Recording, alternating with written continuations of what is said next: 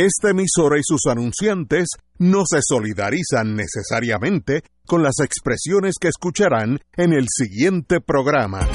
Son las 5 de la tarde, hora de escuchar Fuego Cruzado, el programa de más credibilidad en la radio puertorriqueña, en las voces de Ignacio Rivera, Néstor Duprey y sus panelistas invitados con su discusión política dinámica e incisiva de los acontecimientos más importantes del momento. Fuego Cruzado comienza ahora.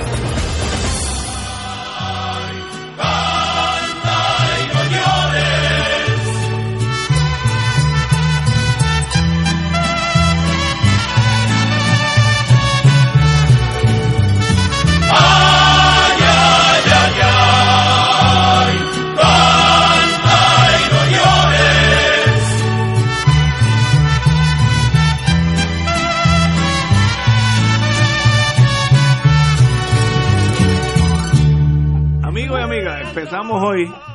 Con un mensaje. No tiene nada que ver con No, México. no, con lo que Nada, está pasando. Tiene que ver así con los muchachos. Es un mensaje, es un, Un mensaje. Canta y no Canta llores. y no llores. Hacen un llamado, eh, el FBI hizo un llamado, ustedes, que se me acaba de borrar por. La canción te Sí, impresionó. sí, me- Pero tú no crees que era un, un inicio Bueno, adecuado, ex- adecuado. Sí. Y hay varios que Mira, están- presenta, es que está, está impresionado. Presenta a Fernando que Fernando está aquí. Martín, muy buenas Fernando tardes. Martín. Saludos, buenas tardes a Está ustedes. haciendo hor- horas Ah, extra. Ese hombre está haciendo horas extra aquí. Estoy haciendo las vacaciones de mucha gente. Al detallar que investigan fraude en la contratación de servicios, bienes y personal. Servicios, bienes y personal. Personal es eh, empleado fantasma. El FBI hizo un llamado al público para que canten y no lloren. Eso me lo inventé yo. Para que coopere con su pesquisa sobre corrupción en el gobierno. En comunicado de prensa, el FBI, el FBI explicó que las investigaciones comenzaron con información provista por individuos que observaron esa conducta y destaca que esa información ha sido útil en el procesamiento de personas responsables por los delitos imputados. Por esta razón, pedimos a los sectores públicos y privados y a la comunidad cualquier evidencia que conozcan, basándonos en los indicadores que descubriremos, indica el, el comunicado. Agrega que el FBI investiga alegaciones de violaciones de ley contra los sobornos cuando un funcionario realiza un acto oficial, como aprobar un trabajo o contrato, y esto se hace a cambio de algo de valor que fue o sea dado al funcionario. Esa cosa de valor puede tener la forma de valor, propiedad de valor o apoyo en una campaña eleccionaria y la cosa puede ser pagada antes o después del acto oficial. Eh, esa es la, la lo que dijo el FBI esta mañana. Sigo con mi tesis que el FBI hoy en día en Puerto Rico. No, pero, pero, pero Ajá. tiene más, déjame.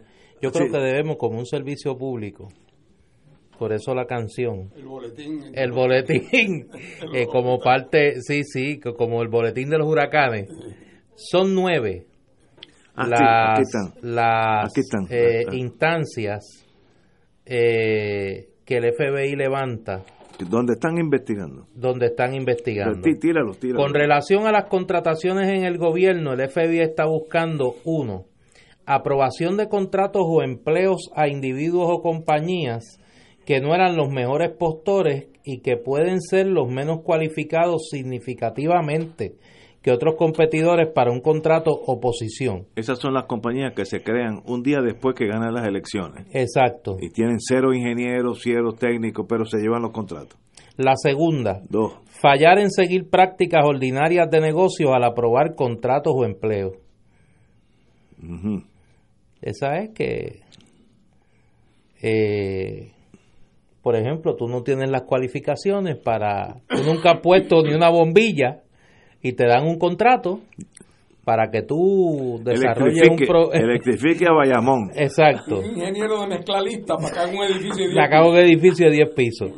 Tercero, grandes gastos pagados a una compañía que recibió contratos del gobierno que no debieron ser necesarios si uno de los competidores de esa compañía hubieran recibido el contrato. Ahí pueden estar los change orders. Sí, lo, sí. Ok. Además de eso, mira, este es otro renglón. El FBI, el FBI esbozó banderas rojas que pueden encontrar, este es particularmente dirigido a negocios e instituciones financieras. Ese se lo pusieron, mira, directo. Negocios o instituciones financieras en relación al lavado de ganancias procedente de fraude o corrupción. El primero, pagos recibidos por individuo, por un individuo o compañía como consultor o asesor, cuando ese, esa persona o compañía no tiene una experiencia aparente o experiencia en el intercambio particular. Dos, pagos recibidos en cuentas que se hayan abierto en nombre de un negocio, seguido solo por débitos en efectivo o pago de gastos personales. Tres, depósito de dinero en efectivo o en cuentas por personas que no sean los dueños de las cuentas. Cuatro, pagos de gobierno recibidos en cuentas abiertas a nombre de una compañía que fue formada durante el pasado año y no tiene historial bancario. Ay bendito, ahí se van dos terceras partes los que tienen contratos hoy. Quinto, pagos recibidos en cuentas que han estado dormidas por un largo periodo de tiempo y de repente tienen un pico en la actividad de depósitos. Y sexto, pagos en efectivo recibidos en cuentas de individuos con una relación cercana a un oficial del gobierno. Esos son las eh, banderas rojas que el FBI ha levantado para eh, las contrataciones del gobierno para casos de potencial lavado eh, de dinero y sobornos, que son las tres líneas de investigación que aparentemente persigue eh, el FBI en Puerto Rico. Y, siguiendo este tema policíaco, vamos a ponerlo así, la defensa legal del ex secretario de Hacienda, Raúl Maldonado, expuso hoy que las conversaciones con los federales fluyen al tiempo que resaltó desconfianza en la pureza del proceso que lleva a cabo el Departamento de Justicia en relación con una citación para investigar sus declaraciones en torno a una presunta mafia institucional y la supuesta extorsión a la que fue sometido. Eh, previamente, estoy citando, previamente le digo que hay desconfianza en, de la pureza del proceso y eso no, no ocurre con las autoridades federales ya fluye, reconocía la compañera abogada Mayra López Morero, abogada del, del ex secretario. Eh, ¿Qué quiere decir que fluye? Que fluye que, hay conversaciones continuas con el FBI, lo cual, pues, primeras nuevas, yo no sabía que eso continuaba, pero ahí está. Cuestionó también que mucho el mucho interés de la secretaria de Justicia de ir y averiguar qué tiene que decir Maldonado a las instituciones federales está inconsciente o conscientemente eh, indicando que puede haber un cover-up de la Secretaria de Justicia, que es una, imputación muy seria a la señora secretaria. Cito a la compañera, no vamos a caer en la trampa de ir donde una funcionaria que podría ser una persona que no le puede garantizar a este ciudadano un proceso objetivo, imparcial, justo, porque quizás ella sea parte del problema. Eh, ¿Cómo es? Estoy citando lo que lo dijo la compañera López Molero. Cito que no le puede garantizar a este ciudadano un proceso objetivo, imparcial, justo, porque quizás ella sea parte del problema. Una imputación muy seria, yo creo que desafortunada. ¿Cuánto después que le dijo mentirosa? Una funcionaria tan cercana al gobernador que por razón de su cargo interactuó con este señor cuando ejercía el cargo más importante. Esta persona puede tener alguna relación con los asuntos que hablaré con mi cliente en forma privada. No voy a permitir que se atropelle el proceso, que se atente contra la dignidad. Aquí hay un interés de matar al mensajero porque no quiero escuchar el mensaje, indicó la compañera López Morero. Y como todos sabemos, el, como yo dije ayer, que yo le recomendaba al señor Maldonado que no fuera a justicia, pues así mismo pasó, no fue a justicia. La secretaria de justicia ha indicado que va a ir al tribunal de primera instancia a obtener una orden de citación y entonces él tiene que ir, pero una vez que llega ahí se puede amparar en los derechos constitucionales de no incriminarse o autoincriminarse.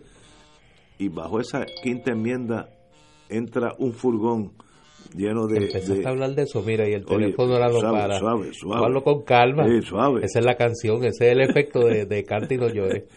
Eh, de verdad que un momento difícil donde se pone en tela de juicio el Departamento de Justicia, que a mí, a mí me gustaría no creer que eso es verdad, pero López Mulero es una abogada competente y ella tiene su propia táctica, tal vez diferente a mí, pero ahí estamos. Y dijo que sí confía en el Tribunal Federal, pero no confía en la rama investigativa local que es el Departamento de Justicia. Eh, fuerte las palabras. Eh, de la compañera hacia la secretaria de Justicia. Compañero. Hoy, ah, hoy, hoy se introduce un elemento novela a esta saga, como si no hiciera falta drama. La entrada en escena de Mayra López Mulero como abogada de Raúl Maldonado Padre, que sabemos que tiene cuentas pendientes con Wanda Vázquez. Eh, han estado, han chocado en varios procesos bastante conflictivos y pues me imagino que esto será ahora parte del drama eh, judicial y, e investigativo que, viviremos en los próximos días.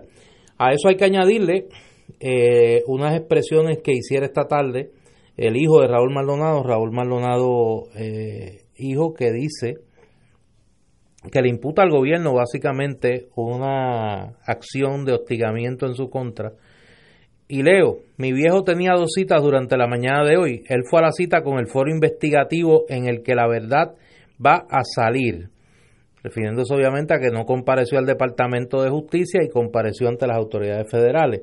Yo no confío en el Departamento de Justicia local. Quiero, ¿quién confiaría si el mismo día que hablé por radio, a las dos horas un individuo toca la puerta de mi casa? Se la tiro porque no sé quién era. Se quedó tocando y no se identificó. Luego me pasan por debajo de la puerta una citación de la policía para una investigación de mi licencia de armas que tengo desde los 21 años. Qué casualidad. No quiero pensar que el gobierno está utilizando recursos del Estado para amedrentarme. Luego recibo un mensaje de que publicaron la dirección de mi casa en las redes, de lo que yo entiendo son los troles pagados por las agencias de publicidad del gobierno. ¿A eso se refieren cuando dicen que la policía va a tocar la puerta y van a volar cabeza?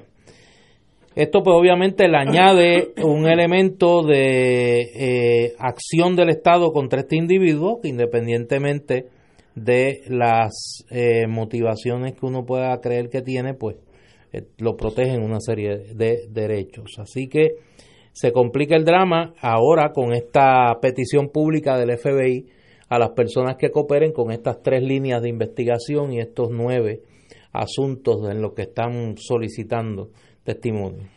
Eh, yo quiero añadir antes de la pausa que en estos casos la moderación y el silencio es importante. El hijo del señor Maldonado, desde genio a, buscón, eso hay varias tendencias, eh, compartió, estoy citando, compartió hoy una publicación en sus redes sociales donde insinuó que su padre había acudido hoy a las autoridades federales de ser verdad, no tiene que decirlo. Mire, aléjese un poquito de la novela. Está demasiado metido en la novela de las siete, como decían antes.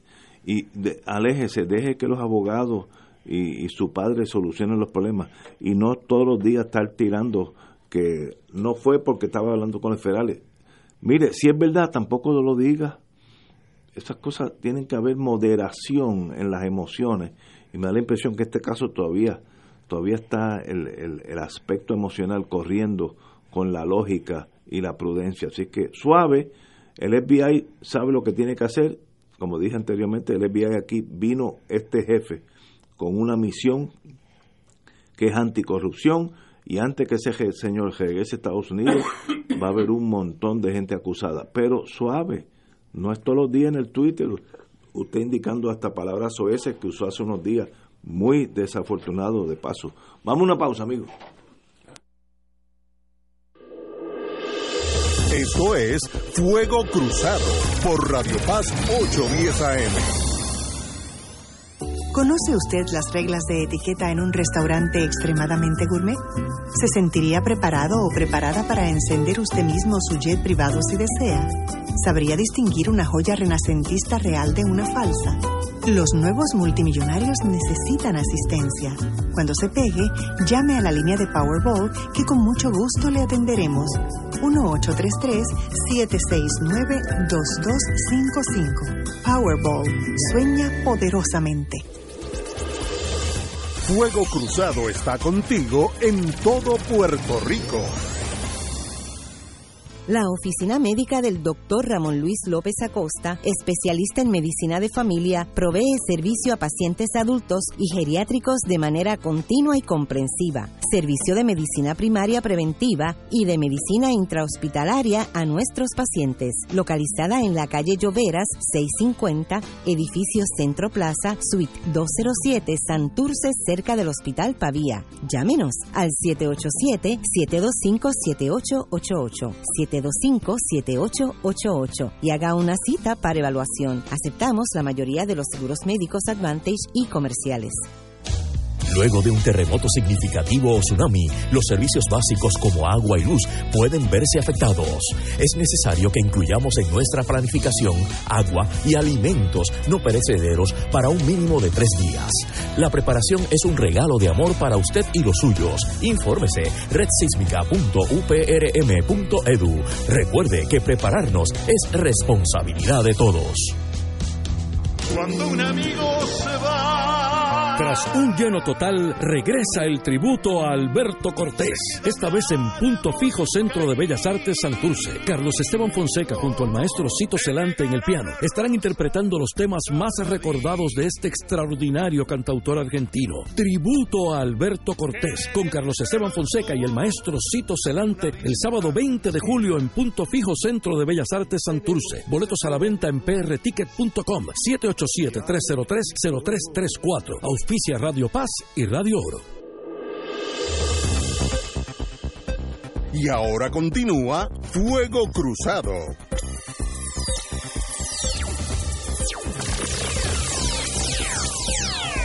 Regresamos amigos y amigas a Fuego Cruzado. Estamos analizando el panorama de las últimas 24 horas en torno al FBI, eh, la salida del secretario de Hacienda, investigaciones a granel de fraude, etcétera, etcétera, y hacia dónde se dirige este Puerto Rico nuestro compañero Fernando. Bueno, yo creo que aquí la palabra clave que se menciona aquí ahorita es, la palabra drama, ¿verdad? O sea, esto tiene aquí un alto contenido dramático, tiene, como yo dije en una ocasión, mucha espuma, mucha efervescencia, y aquí hay que tener mucho cuidado con separar el grano de la paja. Eh, y y, claro, eso tampoco se puede hacer hoy y mañana. Eso habrá que esperar en lo que los eventos se van decantando. Pero llama la atención poderosamente, en primer lugar, esa actitud del jefe del FBI. Yo nunca había visto eso en mi vida. O sea, poco, poco le falta para irse por ahí con un alto, con un alto parlante, como aquellos que hacían anuncios por los pueblos, eh, llamando al que quiera y tenga alguna información que por favor la provea. ¿Qué es lo que están haciendo? Lo que están haciendo es una batida, como decían antes, aquellas películas de la India y de África, cuando iban a cazar tigres. Iban un montón de nativos haciendo ruido por la hierba alta para que el tigre corriera y luego una vez que lo identificaran, entonces los jinetes con los, con los rifles se le iban detrás. Y es que esto es para sacarlo de la hierba a todo el que pueda estar de alguna manera implicado, que tenga conocimiento, que tenga información. Es una manera de promover un sentido de histeria y de pánico. Eh, de tal manera que la gente eh, se decida por la canción tema del día de hoy, que, eh, que canta y no llore. Canta y no llore. Y, y es más, y Betty canta cuando todavía la información que tú tienes que proveer, todavía ellos no lo saben, cuando todavía tiene algún valor y te puede servir de contraprestación. Así que yo creo que hay mucho de eso.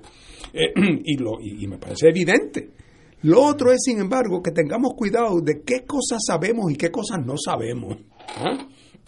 Porque en esta etapa, bueno, ¿alguien sabe lo que doña Teresita le dijo al gobernador?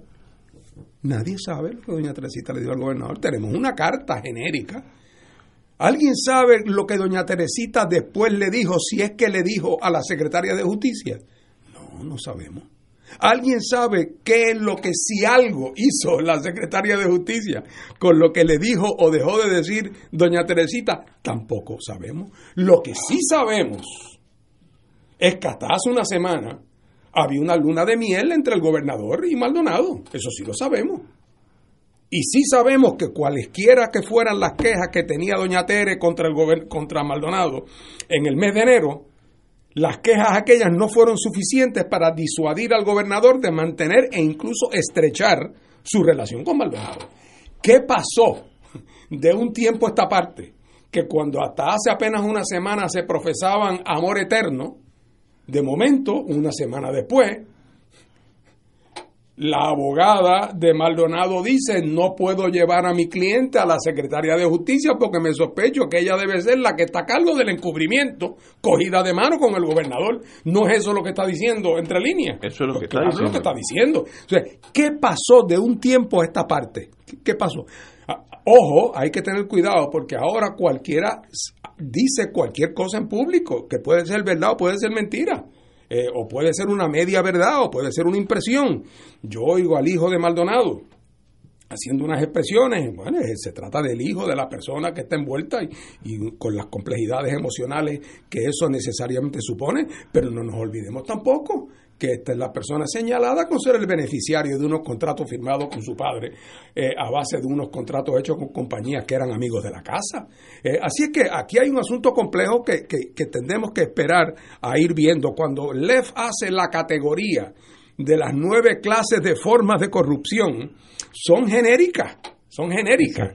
Eh, y sabemos que de todas esas ha habido en Puerto Rico y probablemente hay de que todo parece indicar de que en la medida en que el dinero corría a borbotones después de María, pues ese proceso se aceleró y que en ese sentido la desesperación por coger un pedazo del bizcocho o de arrebatar un, de un, pedazo del bizcocho eh, eh, aumentó. Y, y, tal parece que como en otras ocasiones había una penetración del aparato gubernamental de una gente que usó esos contactos para beneficio propio y que esas personas resultaban algunos, si no todos, ser personas muy cercanas al grupo del gobernador, que es lo que a uno realmente le sorprende. Néstor, te hago una pregunta retórica, no me la tienes que contestar. Pero yo, tú que has estado en, en la vida política por muchos años, si tú fueras a ser gobernador mañana, yo estoy seguro que tú me podrías hacer aquí mismito ahora, entre nosotros, una lista de las 20 personas a quien tú me dirías, Fernando, ninguna de esas 20 personas tú permite que se acerquen a la fortaleza y que no se firme ningún contrato con ellos para nada. Porque tu experiencia te indica que las personas problemáticas, porque lo sabes con más certeza en un caso, con menos certeza en los otros. Oye, pero no me digan a mí que las personas que se están mencionando en el caso del gobernador no son personas que debieron haber estado en esa lista. Eh, ¿verdad? Que los, los, hubiéramos podido decir nosotros. Porque muchos de ellos son reincidentes. Porque algunos son reincidentes y porque otros es que es pública y notoria. La bandera pirata elevada, surcando los mares, eh, anillo, ¿cómo se llama? Cuchillo en boca y al abordaje, haciéndose millonarios. Claro. Que no me digan que la gente de gobierno no lo sabía y que, y que, y que no son gente inocente, que saben cómo es que la gente se hace millonaria en Puerto Rico, representando intereses privados ante el gobierno, ya sea para conseguir contratos, beneficios, privilegios o favores. Es que en este caso no es genérico, o sea, ni, ni es algo especulativo. A Ricardo Rosselló, su padre, públicamente le advirtió, levantó la voz de alerta a semanas de la elección. Yo le he dicho a mi hijo, que tiene que alejar de su lado a una gente que está por ahí. Y en esa circunstancia, Néstor Ignacio, en esa circunstancia, ahora yo no tengo duda de que como este problema aquí coincide, como he dicho antes, con una decisión del mundo político norteamericano de que Puerto Rico, al presidente, al, al candidato a presidente que se llama Donald Trump, le conviene aparecer fueteando, dándole fuete a Puerto Rico, le va a dar fuerte a Puerto Rico. Ah, sí. Y, el, y, que, y, el, y en la medida en que descubre eh, el tema de la corrupción y lo saca a flote, confirma su diagnóstico, gana puntos con los intereses que le interesa complacer en los Estados Unidos e incluso perversamente se gana el, entre comillas, agradecimiento de algunos puertorriqueños que ya no pueden vivir más con los niveles de corrupción que vemos en Puerto Rico. Así que así de complejo es este proceso, pero ojo, en términos concretos de nombre, apellido, acción, hora y día, todavía sabemos poco. Y la tentación es uno con esos pocos hilos tratar de tejer un, una, ¿verdad? un bordado más complejo. Eh, y yo no tengo duda de que vamos a ir viendo el desarrollo, pero ojo, porque en este ambiente la tentación de tirar el botellazo a las 4 de la mañana es, grande. Oh, sí. Eh, es grande, ¿verdad? Eh, pero no hay duda de que estamos pasando por un momento.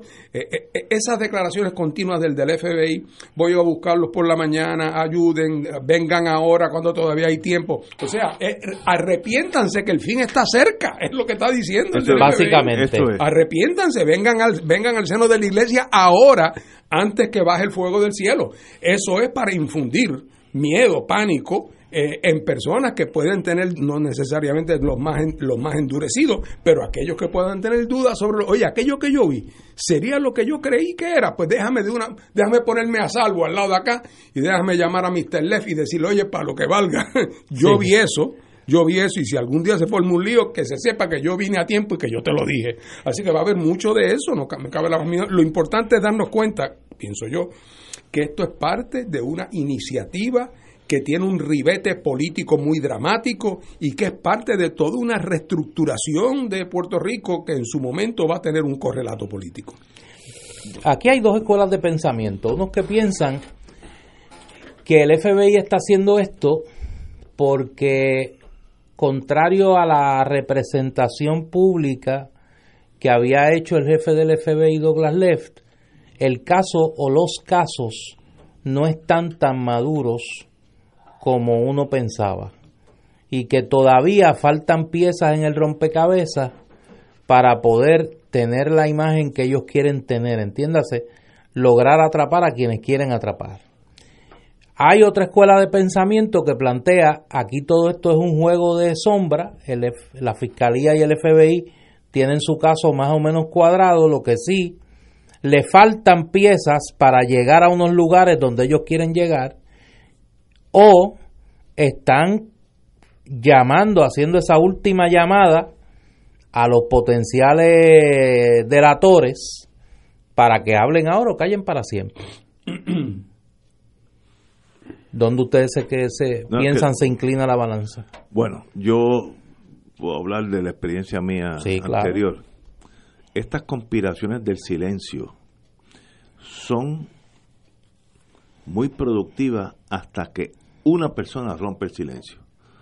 Eso es como una represa que mientras no haya un boquetito, todo funciona bien. Pero una vez que la agua sale por un chorrito, la represa tiene sus días contados.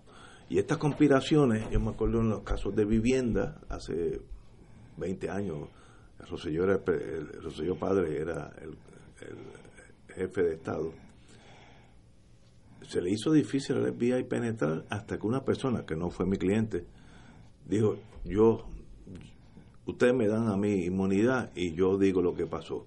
Y eso fue como si se hubiera abierto esa represa y se fue 44 personas. Eh, y yo creo que pararon ahí porque ya estaban cansados de meterlos presos. Tal vez había 100. Y esto yo creo que está en ese momento dado donde yo no sé si hay alguien que esté cooperando, no sé.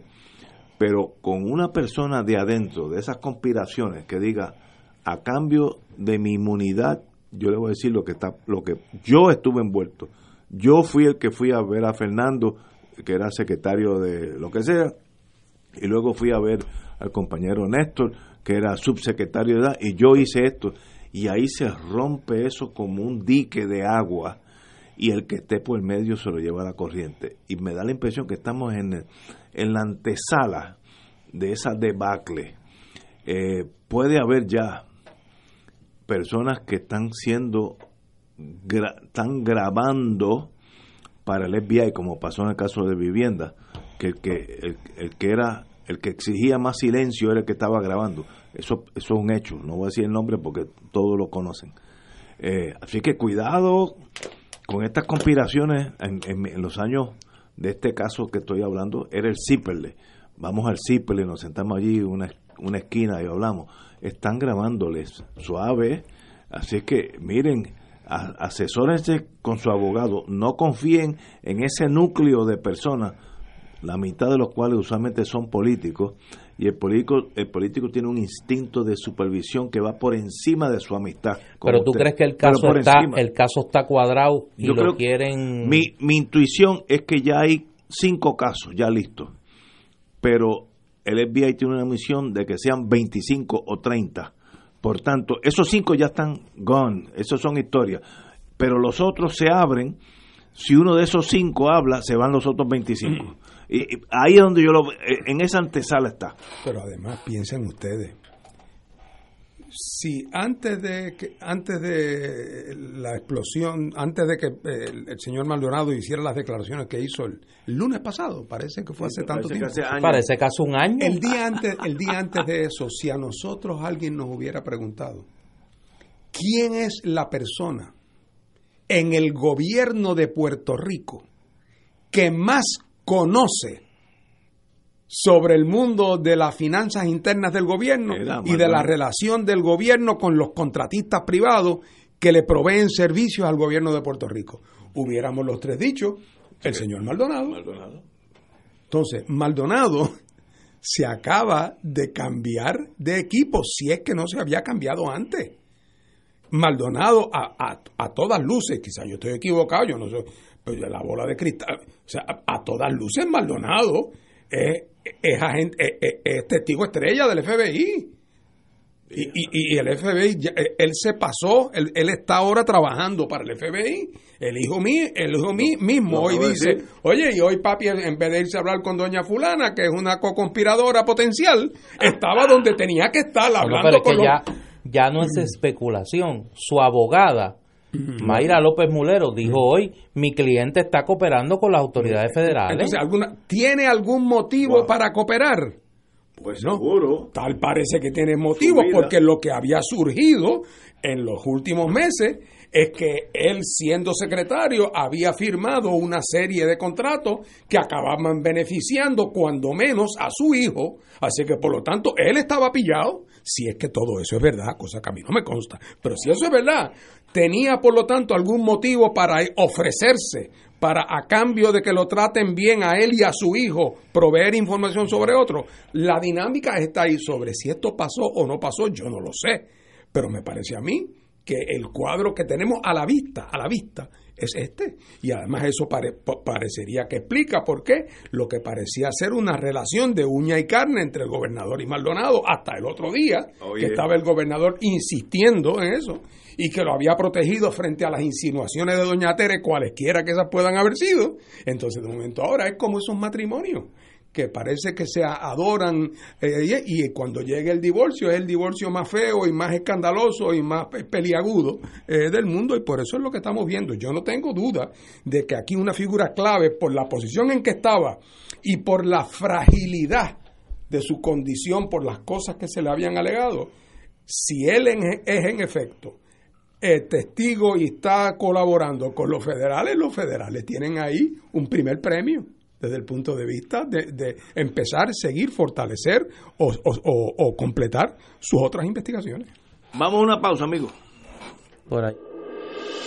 Esto es Fuego Cruzado por Radio Paz 810 AM. Diariamente en nuestra cocina algo delicioso se cuece en la olla. Se escucha el cortar de la cebolla y el triturar de los ajos. En Freshmart utilizamos ingredientes frescos sin aditivos ni preservativos. En el deli encontrarás la mejor variedad de desayunos, almuerzos y cenas, pizzas artesanales y más. Los mejores especiales de la semana para comer sano y sabroso. Explora la variedad de ofertas más saludables. Ven a Freshmart en Aguadilla, Caguas, Carolina, Condado, Guaynabo y Atorrey. Freshmart es para todos. ¿Conoce usted las reglas de etiqueta en un restaurante extremadamente gourmet?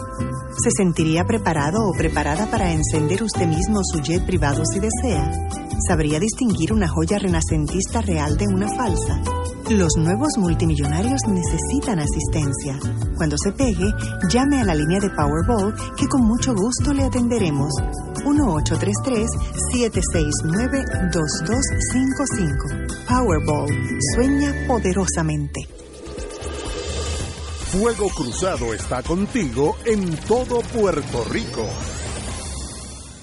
La parroquia Sagrados Corazones de Guaynabo, celebrando sus 50 años, presenta el Congreso de los Sagrados Corazones de Jesús y María el sábado 29 de junio, comenzando a las 8 de la mañana, con la participación de varios conferenciantes, incluyendo al Padre Danilo de Jesús Martínez Duarte y el Padre Obispo Rubén Antonio González Medina, Obispo de Ponce, entre otros. Costo 10 dólares, incluyendo meriendas y almuerzo. Congreso de los Sagrados Corazones de Jesús María el sábado 29 de junio. Información 787-238-3181. Las tiendas Mr. Natural y su centro de productos naturales, ubicadas en Bayamón, Manatí y Arecibo, presentan al doctor Rafael R. Hernández, el primer auriculoanagesor mundial de la técnica cero dolor, en su programa Noticias y Consejos de la Medicina Natural, todos los miércoles a las 2 de la tarde por Radio Paz 810 AM y Radio Paz 810.com. No se lo pueden perder, información útil para el manejo del dolor y testimoniales reales de sus pacientes.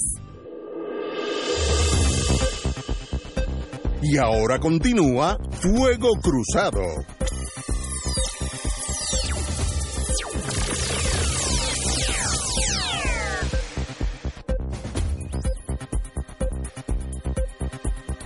Amigos y amigas, regresamos a Fuego Cruzado.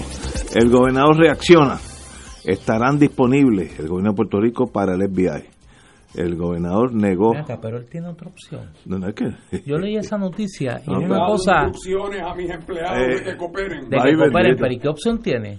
Bueno, pues, de- pues, la Sierra Maestra. Por eso, pero no tiene opción. Es o coopera o coopera. Con una promesa de cooperación, el gobernador Rosselló reaccionó ayer a las afirmaciones del jefe del negociado del FBI sobre so- sobornos dramáticos y la cercanía de un momento crítico en la lucha contra la corrupción en el gobierno. Rosselló dijo que como ejemplo del esfuerzo de su gobierno contra la corrupción, la oficina del FEI anunció poco antes de la alocución del mandatario que hoy se presentarán cargo contra una señora Villegas Rivera, ex jefa de ASEF, que en su casa la conocen.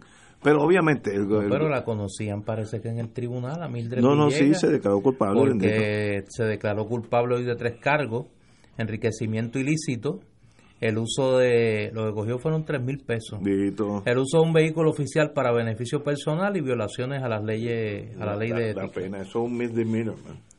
Eso es un delito Le menor pidió tres mil pesos a un contratista para su beneficio. Da- eso da hasta pena hoy en día con rodeada de gangsters de verdad. Esta es una amateur, de- deben darle a tu es como decía un amigo mío que era juez, pero que era un bandido, que en el- la corrupción de- debe haber un, un como en seguro, un deducible. Menos de tres mil pesos no hay caso. Porque No porque si no me, no me digan lleno eso. de casos chiquitos. No, no. Yo empiezo de cinco mil para arriba. Porque esto, con lo que está pasando, hablar de esta señora Villegas Rivera eh, es nada. Esto es una. Eh, digo, yo. yo- Y tú lo que dices es que quizás ella nada más que le pidió tres mil al contratista porque pensaba que el contratista estaba medio apretado y no sí, quería forzarlo era una mucho. persona, bendito. Estaba pelado. bueno, pero ¿qué efecto tiene esto en el mundo real? Y cito ahora, del Endy tal vez de mañana. Las múltiples investigaciones sobre corrupción pública en la administración Rosselló encienden alarmas en Washington, donde el gobierno de Puerto Rico ya se enfrenta a controles impuestos por el gobierno federal con mucha justificación, le añado yo. En el Ejecutivo y el Congreso se considera que existen salvaguardas y se toman las acciones correspondientes por las agencias federales de ley y orden para velar por el uso adecuado de los fondos federales, principalmente relacionado con la asistencia por desastre que van a llegar a la isla en cantidades extraordinarias. Eso es bueno. Un portavoz de HUD, que es Vivienda Federal, evitó hacer comentarios sobre las investigaciones que tiene en marcha el FBI y que han cobrado un nuevo relieve esta semana. Pero Brian Sullivan, a nombre de HUD, recordó que de cara a la entrega de los fondos, unos fondos específicos, CDBG, etcétera, su departamento ha insistido en que velan porque el gobierno de Puerto Rico, al igual que otras jurisdicciones beneficiadas de fondos por desastre, eh, tenga la capacidad de hacer llegar el dinero a los que más lo necesitan. En otras palabras, que llegue al pobre y no se queden en los tumbólogos. Esto traducido por mí loosely al español. Cada vez que hace referencia a los fondos CDGB que le han prometido a Puerto Rico, que rondan en 20 mil millones, el secretario de HUD, Ben Carson, atribuye, atribuye a la isla un historial de malversación fiscal. Vuelvo y repito, el jefe de HUD, que tiene en sus manos darnos 20 billones de dólares, indica que le atribuye a la isla un historial de malversación fiscal. Eso es mortal, eso es una guillotina a la recuperación de Puerto Rico y eso afecta al pobre, a Doña Yuya, no a los tumbólogos, no a los que están ahí este, recibiendo unos contratitos a cambio de nada.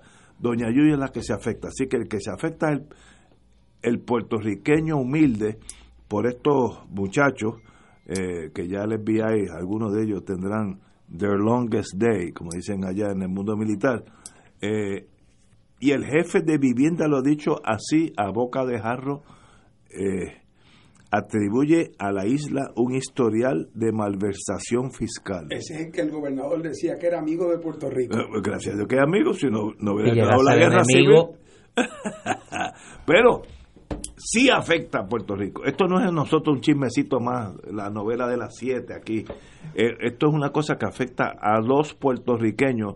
Los que deben recibir esos fondos no lo han recibido porque HUD, en este caso que está hablando por su vivienda federal, no confía que si manda el dinero sin una sin unos bodyguards, guardaespaldas, llegue a Doña Yuya, se lo tumban antes de eso. Y eso es una tragedia para este país, para cualquier país del mundo, una tragedia. Pero hay que recordar que los casos de los que estamos hablando, las contrataciones, las gestiones en el gobierno, que llevan al FBI a investigar y posiblemente acusar, se produjeron prácticamente todas luego del paso del huracán María por Puerto Rico. O sea, la primera gran malversación fue inmediatamente después de María. Claro, había situaciones de irregularidades antes del paso de María, pero aquí la voracidad que se creó ante la inminencia de la llegada de una gran cantidad de dinero por parte del gobierno federal, creó toda esta situación. O sea, este, esta es la voracidad alimentada por el sueño de los fondos federales que iban a llegar a Puerto Rico luego del paso de María. ¿Nos recordamos el, campamento de cabilderos que había en el, en el Co Entertainment Center? Que había más cabilderos que rescatistas en aquel edificio. O sea, y que mientras el país estaba sin energía eléctrica estaban negociando contratos allí a trocho y moche. Pues eso, ahora se está investigando el fruto de esa voracidad. Y yo creo que también estamos viendo consecuencias en otros ámbitos. En primer lugar, y lo mencioné el otro día que estuve aquí, y es que en las oficinas del gobierno de Puerto Rico en ninguna se, no es posible que se esté haciendo nada. Eh, digo, fuera de las cosas estrictamente rutinarias, estoy seguro que todos los proyectos que suponen iniciativa, liderato, compromiso, intensidad de trabajo están todos detenidos. Porque no se habla de otra cosa en la oficina de gobierno, de todo el mundo pendiente de cuál de los jefes de negociados es el que se van a llevar y cuál es el pariente de quién y si es verdad que aquel que una vez entró era, era Raúl Maldonado o si no era el hijo, aquel que vino una vez que vimos almorzando con Sutano. O sea, empieza toda esa especie de, toda esa, e, esa vorágine empieza a darse.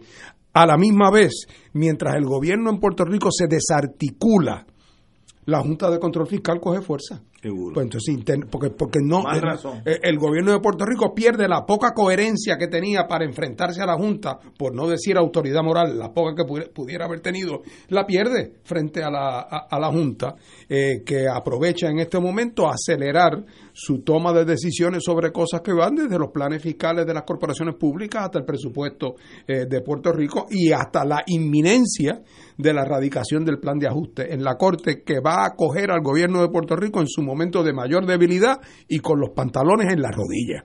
Eh, esa va a ser la situación y eso va a ser ahora este verano.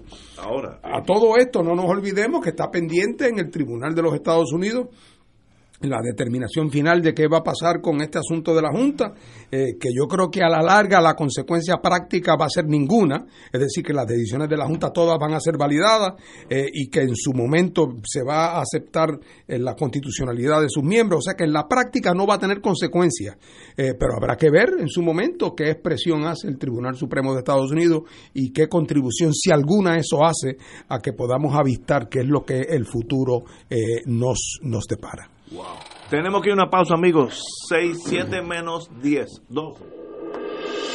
Esto es Fuego Cruzado por Radio Paz 810 AM. ¿Conoce usted las reglas de etiqueta en un restaurante extremadamente gourmet? ¿Se sentiría preparado o preparada para encender usted mismo su jet privado si desea? ¿Sabría distinguir una joya renacentista real de una falsa? Los nuevos multimillonarios necesitan asistencia. Cuando se pegue, llame a la línea de Powerball que con mucho gusto le atenderemos. 1833-769-2255. Powerball. Sueña poderosamente. Fuego Cruzado está contigo en todo Puerto Rico.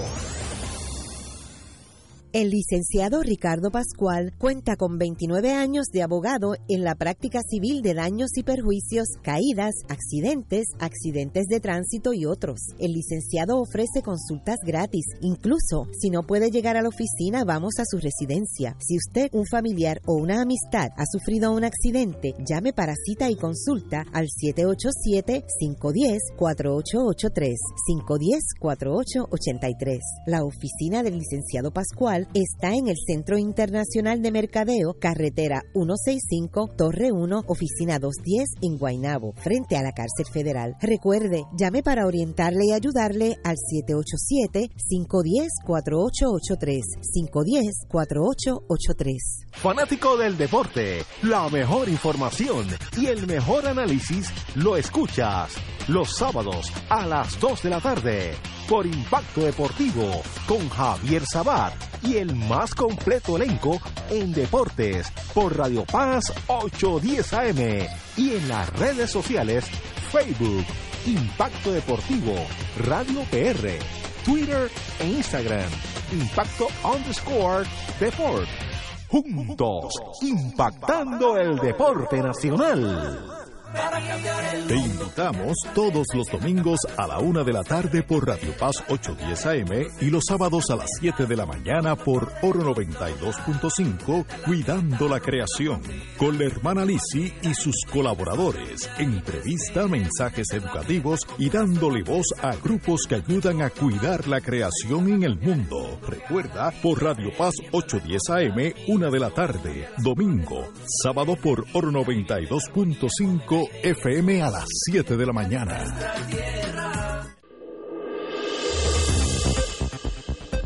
Y ahora continúa Fuego Cruzado.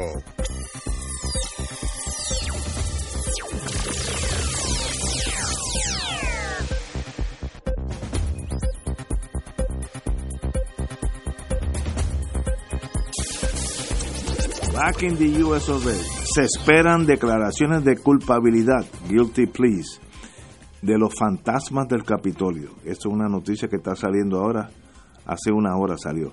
Después de tener conversaciones con los abogados de defensa, la Fiscalía Federal informó al juez Besosa que los acusados en el caso de contratistas fantasmas en el Capitolio podrían resolver el caso mediante declaraciones de culpabilidad sin tener que ir a juicio a veces esa es una buena defensa. El derrotero final de Isoel Sánchez Santiago y su compañera Crystal Robles Báez contratista de la legislatura y el director de la Oficina de Asuntos Gubernamentales, Ángel Figueroa Cruz, se conocerá tan pronto como en los próximos 30 días, ya que el juez Besosa optó por mantener el 26 de julio como el último día para notificar si va a ocurrir una alegación de culpabilidad en este caso. Los, datos están consignados en el expediente del caso después que esta mañana ocurriera una conferencia con antelación al juicio en la que compareció el fiscal Timothy Henwood, el que conozco, excelente fiscal, y los abogados Jason González y Edgar Sánchez. La abogada Melanín Carrillo es también parte del grupo de defensa. Sánchez anticipó que la defensa de Figueroa Cruz se unir se podrían unir otros abogados. Cito, al gobierno le interesa hacer negociaciones para que ellos, los acusados, se declaren culpables y se han llevado a cabo conversaciones preliminares con los abogados de la defensa. Se anticipa que el caso pudiera resolverse mediante acuerdos de alegación, consigna a la minuta del, del tribunal de hoy. Bueno, señores, así que este caso de los fantasmas, por lo menos los primeros tres fantasmas, eh, todavía no he cogido a Gasparín, ¿te acuerdas que cuando era chiquito? el fantasma amistoso. el fantasma amistoso. Pues ese todavía está luz, está suelto, pero obviamente ya la, el círculo empieza a cerrarse en torno a estos empleados fantasmas. Que esa viene por ahí también, esa se nos ha olvidado. O sea, nos hemos concentrado en, en el tema del Ejecutivo, y en el legislativo parece que la cosa está avanzada. por lo que veo, está corriendo también. Y cuando... ¿En qué tú crees que consiste ese acuerdo? Bueno, eh, usualmente si uno se declara culpable, pues uno puede llegar a un acuerdo de los cinco cargos, túmbame cuatro, yo me quedo de uno. El uno, en vez de ser que di un tumbe de 800 mil dólares, bájamelo a dos mil, que para efectos de sentencia, pues el juez eh, me lo baja a 2.000 en vez de 800.000.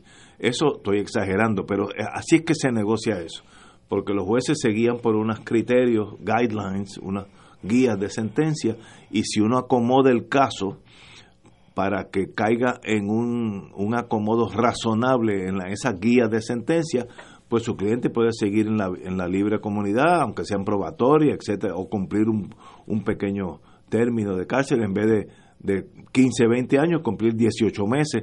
Eso es cada caso es diferente. Ahora, esa negociación es importante porque si usted tiene un caso flojo, solamente los abogados rookies o los eh, inescrupulosos se jondean para adelante, van para adelante porque van a cobrar mucho más y entonces el que paga a fin de cuentas es el cliente, que es el que le van a imponer la sentencia.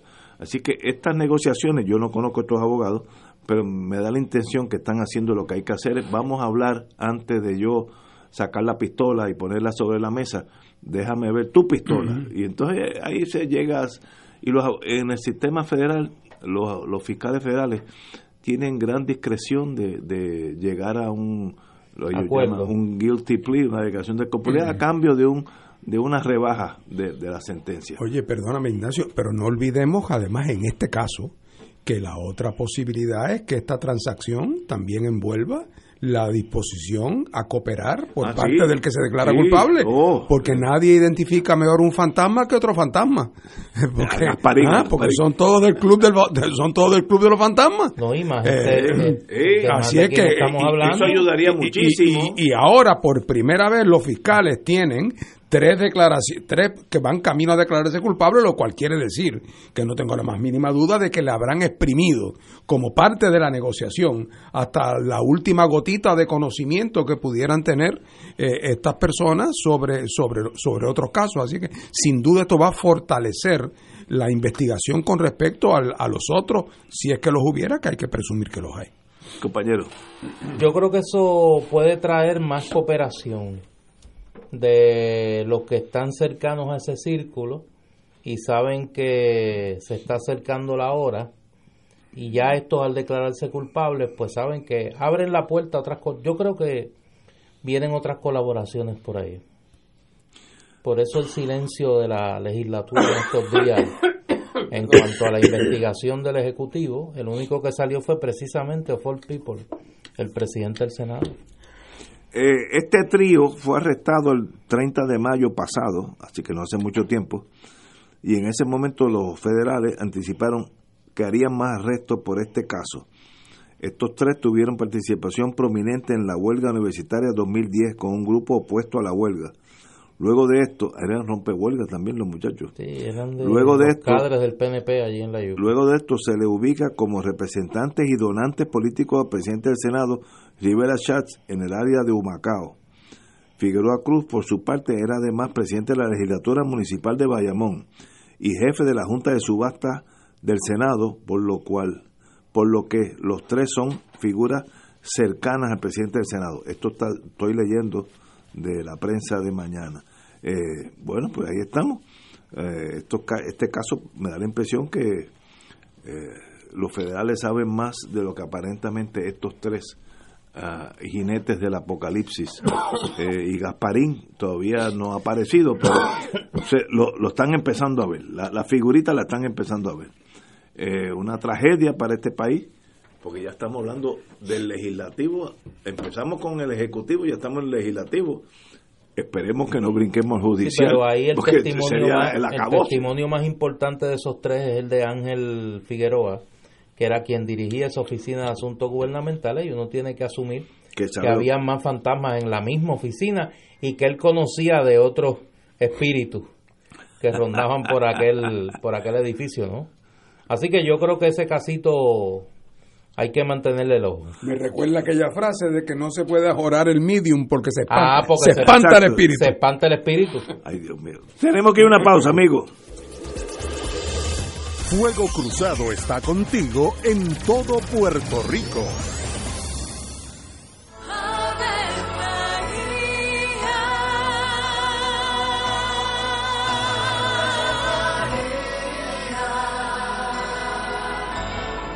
El ángel del Señor anunció a María. Y ella concibió por obra del Espíritu Santo. Dios te salve María, llena eres de gracia, el Señor es contigo. Bendita tú eres entre todas las mujeres, y bendito es el fruto de tu vientre Jesús. Santa María, Madre de Dios, ruega por nosotros pecadores, ahora y en la hora de nuestra muerte. Amén. He aquí la esclava del Señor. Hágase mí según tu palabra. Dios te salve María, llena eres de gracia, el Señor es contigo.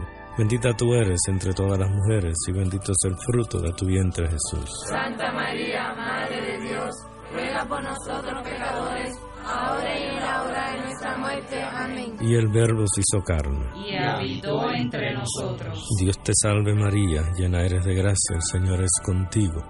Bendita tú eres entre todas las mujeres, y bendito es el fruto de tu vientre Jesús. Santa María, Madre de Dios, ruega por nosotros pecadores, ahora y en la hora de nuestra muerte. Amén. Ruega por nosotros, Santa Madre de Dios. Para que seamos dignos de alcanzar las promesas de nuestro Señor Jesucristo. Oremos. Derrama, Señor, tu gracia sobre nosotros, que por el anuncio del ángel hemos conocido la encarnación de tu Hijo, para que lleguemos por su pasión y su cruz a la gloria de la resurrección, por Jesucristo nuestro Señor. Amén. Gloria al Padre, al Hijo y al Espíritu Santo. Como era en un principio, ahora y siempre, por los siglos de los siglos. Amén.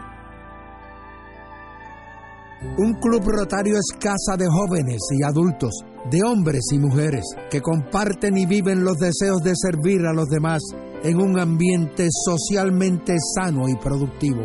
Mensaje del Club Rotario de Río Piedras.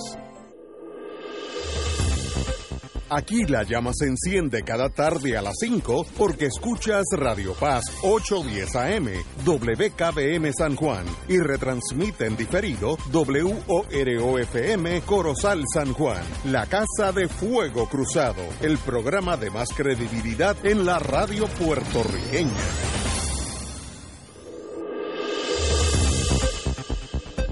Y ahora continúa Fuego Cruzado. Feliz viernes y feliz verano, ya acabando el mes de junio 2019. Y aquí llegué a llevarte diversión en el fin de semana. Así que, oye, oye, échate para acá, que llegó el recordatorio de los boricuas calendarios radial de Puerto Rico, para que te enteres de todos los excelentes eventos y los festivales confirmados de julio 2019 que están agrupados en un álbum y lo puedes ver ahora mismo en Facebook, Calendario de Puerto Rico. Todo el fin de semana se celebra el Festival Nacional Caribeño en el barrio La Cuarta en Ponce. Además, el Festival de las Flores en Aybonito y el cierre del Festival Folclórico Internacional en Isabela, con los países como Costa Rica, República Checa, Venezuela, Estados Unidos, Bulgaria, Turquía, México, Eslovaquia, y claro está, Puerto Rico. También se celebran las fiestas de la ciudad del Yunque en Río Grande y la Placita Food Fest en la Placita de Santurce. Igualmente todo el fin de semana se celebran las fiestas del Coqui en el barrio Coqui en Salinas. Además, no te puedes perder desde hoy hasta el domingo el Festival San Pedro de la Parguera en Lajas, con mucha música en vivo los tres días y demasiada diversión. Este viernes se celebra en los Jamming Nights del Viejo San Juan. Loíza se apodera de la Plaza Colón. Además, esta noche William Cepeda con su Afro Jazz en el Teatro de la UPR en Río Piedras y es gratis. Y hoy hay salsa de la gorda gratis en la Eleanor Roosevelt. Este sábado se celebra el party más grande de los 70, 80 y 90 en la Placita El Mirador en La Parguera en Lajas, desde las 5 de la tarde hasta las 3 de la mañana. Recuerden, eso es mañana sábado. Y este domingo se celebra, la calle San Sebastián se convierte en galería de arte, música y gastronomía al aire libre a las 11 de la mañana. Y recuerden, que regresa la velada nacional de tríos y esta vez llega a Barceloneta. Separa los boletos ya que se acaban rapidísimo. 787-314-7921. 314-7921. Los eventos mencionados y muchísimos más puedes encontrarlos ahora mismo en Calendario de Puerto Rico en Facebook, Instagram y Twitter. Buen fin de semana, les reporta Dolma Irizarri. Y ahora continúan con el primer y el mejor análisis político de Puerto Rico. Ese es Fuego Cruzado.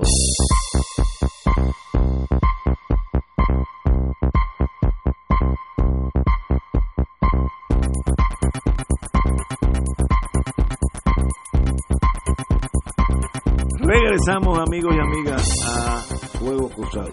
Y esto sigue. Sigue. Parecía un jefe, un jefe más en salud. Alberto Velázquez Piñol. Comunicaciones electrónicas muestran que impartía órdenes en la agencia un civil. Yo no, yo no puedo comprender esto, pero aquí está. El subcontratista Alberto Velázquez Piñol requería información e impartía instrucciones a diestra y siniestra en el Departamento de Salud como si fuera el jefe de funcionarios de esa agencia quienes a su vez respondían a sus peticiones como si él estuviera investido de la autoridad de exigirle. Pues, pues, pues, pues miren, lo, nómbrenlo de una vez, de salud, y ya evitamos ese problema. En realidad es que Velázquez Piñol nunca ha sido empleado del gobierno de Puerto Rico, según ha confinado la fortaleza. Lo que sí admitió el secretario de Asuntos Públicos Maceira es que Velázquez Piñol fue designado por el gobernador Rosselló dentro de un grupo especial, un task force multisectorial que trabajaría con el tema de salud. Estos son los tumbólogos adentro del sistema, que estos son más peligrosos porque estos tienen garra, estos tienen el poder de pedir información. Y sencillamente, como dije, todo esto lo sabe el presidente Trump porque el presidente Trump tiene una red de espionaje que se llama en Puerto Rico el Federal Bureau of Investigation, cuyo trabajo es que el, presidente de Estados Unidos sepa lo que está pasando dentro de la nación americana. Si fuera la CIA, pero dentro de la nación americana, el FBI le hace reportes eh, semanales al presidente, al digo, al Departamento de Justicia y Justicia lo filtra y se lo pasa al señor presidente. Esto hace daño, señores, esto demuestra un país rayando en la anarquía, esto es cada cual por su lado y sencillamente quién es él o él o la que va a decir hasta que llegó el río, vamos a empezar en Puerto Rico de, nuevo, en el 2020 o en el 2024 o en el año que él o ella quiera, vamos a rehacer el Puerto Rico. Hasta que no pase esto, seguirá esto cuesta abajo como Gardel en la rodada, porque no, no, hay, no hay solución. como alguien que es contratista y a su vez es tumbólogo tiene el poder de ir a una agencia y pedir eh, resúmenes y, opiniones y tomar decisiones? Raya en lo incomprensible. Tú sabes lo más interesante de esto, antes de pasarla a Fernando. Cuando tú lees el artículo del Nuevo Día, que lo produce la unidad investigativa de ese periódico, Wilma Maldonado y Malga Párez, tú ves dos cosas. Número uno, que la fuente de información del artículo son correos electrónicos enviados por Velázquez Piñol a personas de el gobierno de Puerto Rico. Y lo segundo, que el periódico que en el periódico se acompaña la historia con una foto de Velázquez Piñol en una reunión en Fortaleza. Pontificando. Pontificando, que obviamente la tomó alguien que estaba allí en la reunión y cuando tú buscas el crédito de la foto dice suministrada. Lo interesante aquí es que obviamente alguien le está suministrando al periódico El Nuevo Día y añado yo y al vocero y a Noticel la información que tienen sobre, en este caso, uno de los principales investigados, que es Velázquez Piñol. Bueno, pero es que, francamente, ahí llega el momento en que por más que uno se ha ido endureciendo, inevitablemente, ¿verdad?, con el tiempo de, de, Como los cocodrilos. de ver estas cosas. Pero ¿cómo es posible que un gobernador y su equipo, sus ayudantes, designen como el jefe del Task Force que va a mover las cosas y los nuevos programas y las contrataciones y los en el departamento de salud. ¿Y cómo va a designar a una persona que está activamente envuelto en el rol de contratista a través de video? ¿Ah? Porque otra vez la cosa indirecta. Eh, eh, pero ¿cómo es posible? O sea, parecería que la definición más, más torpe de conflicto de intereses, la más torpe, la más básica, la más sencilla, la más, la más simplona, impediría una cosa como esa. Eh, y entonces, pero aquí lo vemos funcionar. Eh, bueno, es la foto esa eh, vale un millón de pesos, porque en esa foto están todos sentados como, como niños de primer grado, escuchando el cuento de Caperucita de parte de la maestra, hasta el gobernador está sentado al final de la mesa escuchando, todos absortos, escuchando la explicación que les está haciendo este señor Velázquez. así, así es que estamos hablando realmente de una conducta que, que, lo que refleja es la reducción total en los estándares de cómo se conduce la vida, la vida pública. Tú decías ahorita, Ignacio, quejándote con toda razón. ¿De dónde vamos a parar y qué va a pasar aquí? Estamos Oye, pues yo no sé, quizás, ¿tú te imaginas que tú te imaginas qué buena noticia tendríamos, Ignacio, si mañana por la mañana, en vez de seguir con este tema, tuviéramos un tuit del presidente Trump que dijera, a la luz del despelote que hay en Puerto Rico.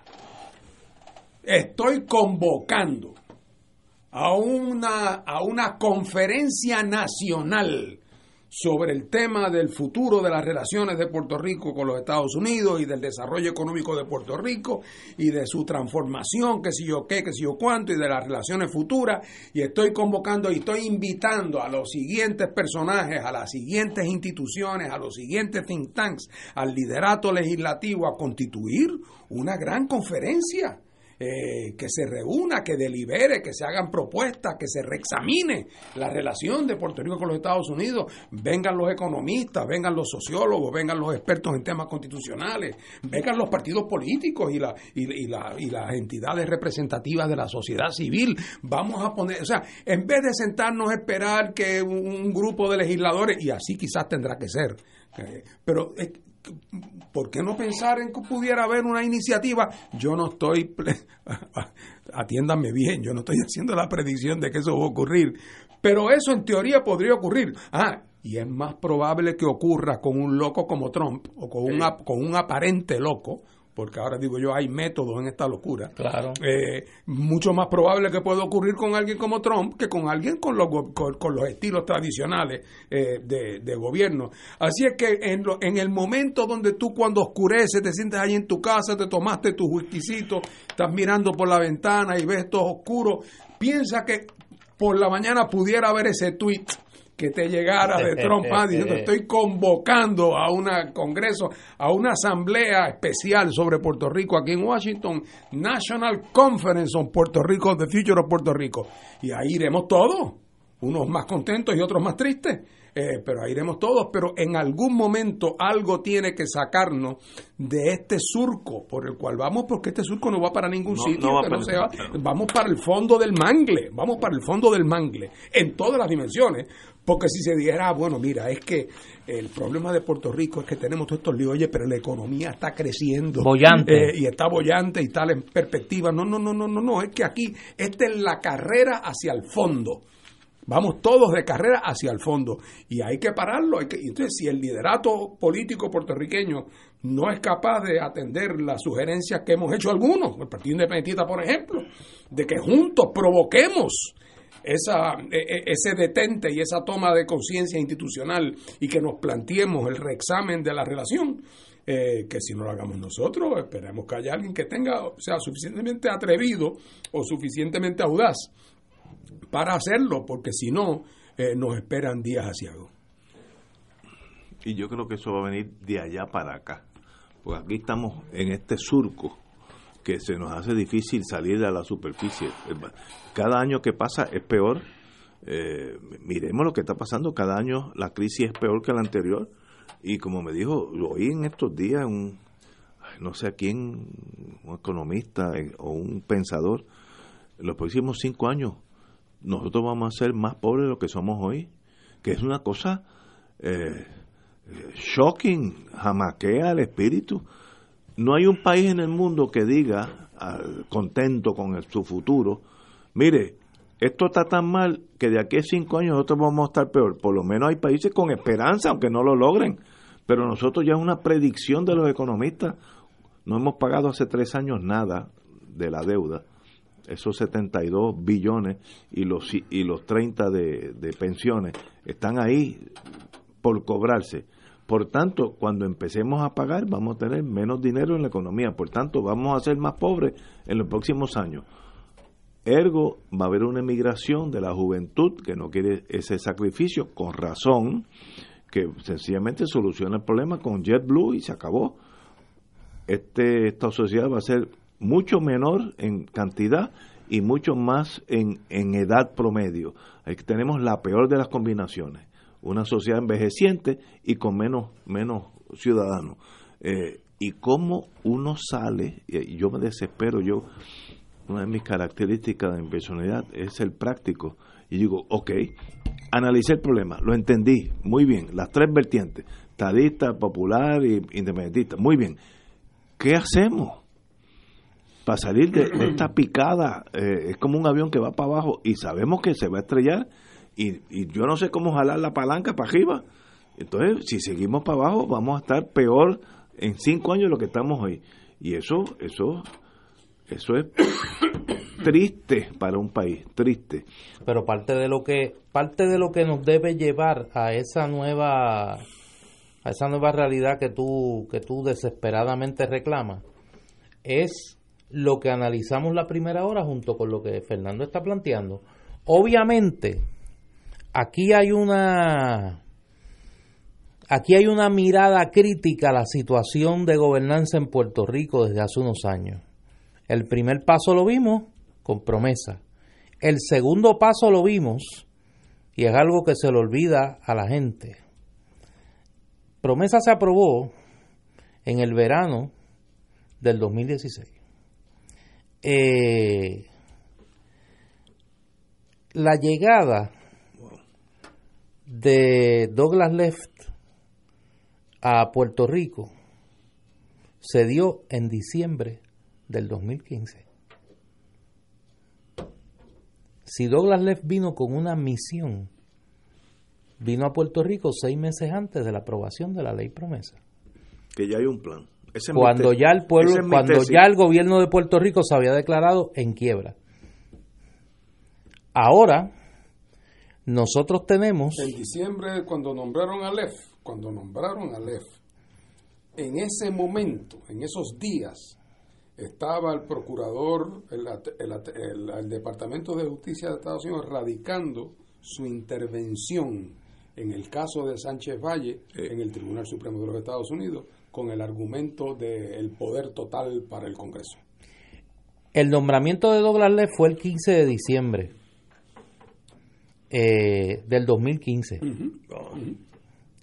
La intervención Estoy buscando la fecha, la fecha aquí para no fallar. la intervención del Solicitor General fue el 23 de diciembre del 2015. En esos días.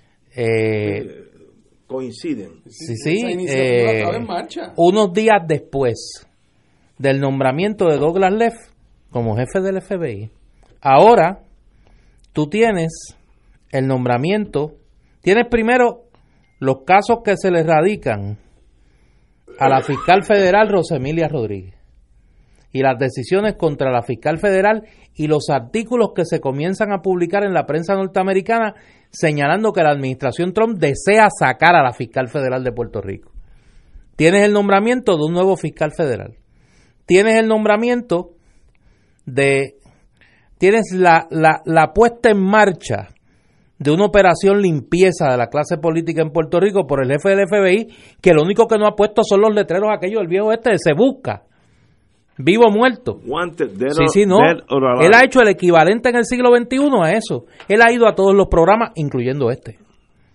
Que hace dos, tres años jamás nadie, nadie hubiese pensado que el jefe del FBI se iba a ir de Media Tour a prácticamente despedir, pedir que la gente entregue a los políticos corruptos y a los contratistas que han sido los facilitadores de esos políticos corruptos.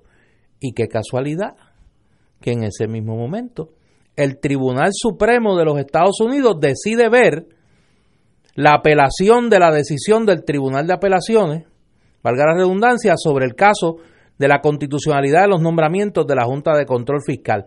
Luego, y en eso se lo tengo que agradecer al profesor Fernando Martín, que me señaló ese dato, que ese mismo Solicitor General, ahora el de Trump, comparece personalmente al Tribunal Supremo y en, la el penúltimo párrafo de su alegato dice, mire, además de todas las razones de índole constitucional, aquí hay un elemento práctico. No se le puede atar las manos al Congreso para que pueda actuar si hay una crisis de gobernanza en uno de los territorios. Y eso no es lo que estamos viviendo aquí. Y en octubre, el Tribunal Supremo de los Estados Unidos va a intervenir en este caso, como intervino la mañana que se aprobó la ley promesa. En el caso de Sánchez Valle emitió su, su decisión. O sea, cuando uno suma las partes, es imposible no concluir que aquí hay un diseño. que aquí hay un diseño. O sea, ¿cuál es el resultado neto de ese diseño? No lo hemos visto todavía. No lo hemos visto todavía. Pero de que hay en marcha un diseño, no le quepa duda a nadie. Ahí están las fechas, ahí están los eventos, ahí están las acciones, ahí están las palabras.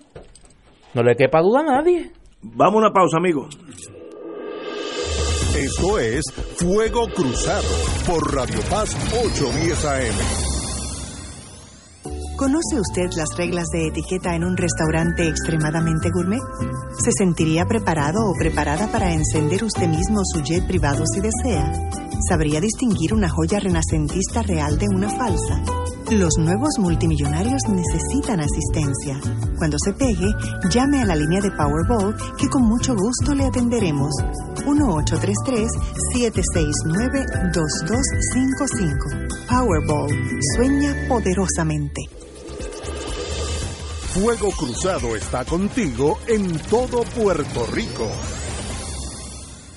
La oficina médica del Dr. Ramón Luis López Acosta, especialista en medicina de familia, provee servicio a pacientes adultos y geriátricos de manera continua y comprensiva, servicio de medicina primaria preventiva y de medicina intrahospitalaria a nuestros pacientes, localizada en la calle Lloveras 650, edificio Centro Plaza, suite 207, Santurce, cerca del Hospital Pavía. Llámenos al 787 725 7888 725-7888 y haga una cita para evaluación. Aceptamos la mayoría de los seguros médicos Advantage y comerciales. Cada sábado de 9 a 11 de la mañana tendrás un encuentro con De Frente con la Verdad, donde se discuten asuntos que tocan de cerca la actualidad en todas sus perspectivas, las historias que afectan a tu diario vivir, estos y otros temas analizados desde el punto de vista evangélico. De Frente con la Verdad, todos los sábados de 9 a 11 de la mañana por Radio Paz 810. ¿Sabías que existen cooperativas de trabajo, agrícola, vivienda, transporte, supermercados, farmacias, comunales, juveniles, entre otras? Para conocer más acerca de los beneficios y servicios del cooperativismo, sintoniza el programa radial de la Liga de Cooperativas de Puerto Rico, Cooperativismo por Puerto Rico, todos los martes a las 4 de la tarde por aquí por Radio Paz 810 AM. Y ahora continúa Fuego Cruzado.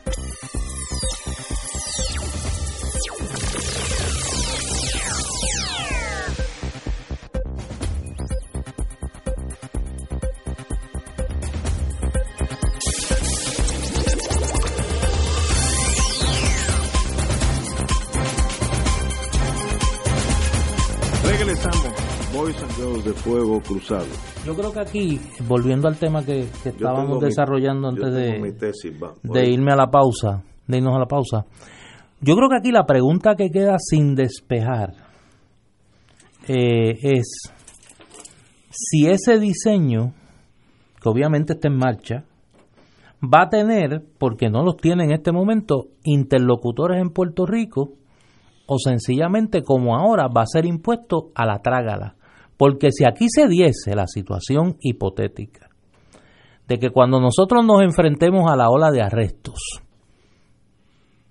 En que mes, vienen En un mes. en un mes o menos, en un mes o menos, eh, nosotros veamos que se arrestan los principales colaboradores económicos y una muestra representativa del liderato político del bipartidismo en el nivel ejecutivo, en el nivel legislativo y a nivel municipal.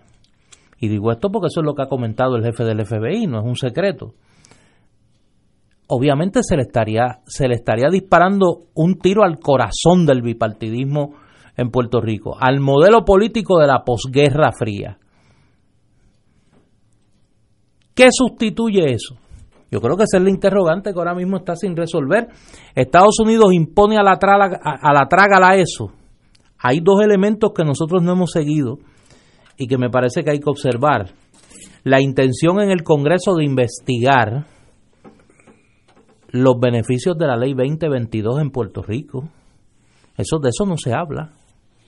En el Congreso hay gente que quiere investigar a esa nueva casta, lo- lo- el equivalente en el siglo XXI de los varones del azúcar.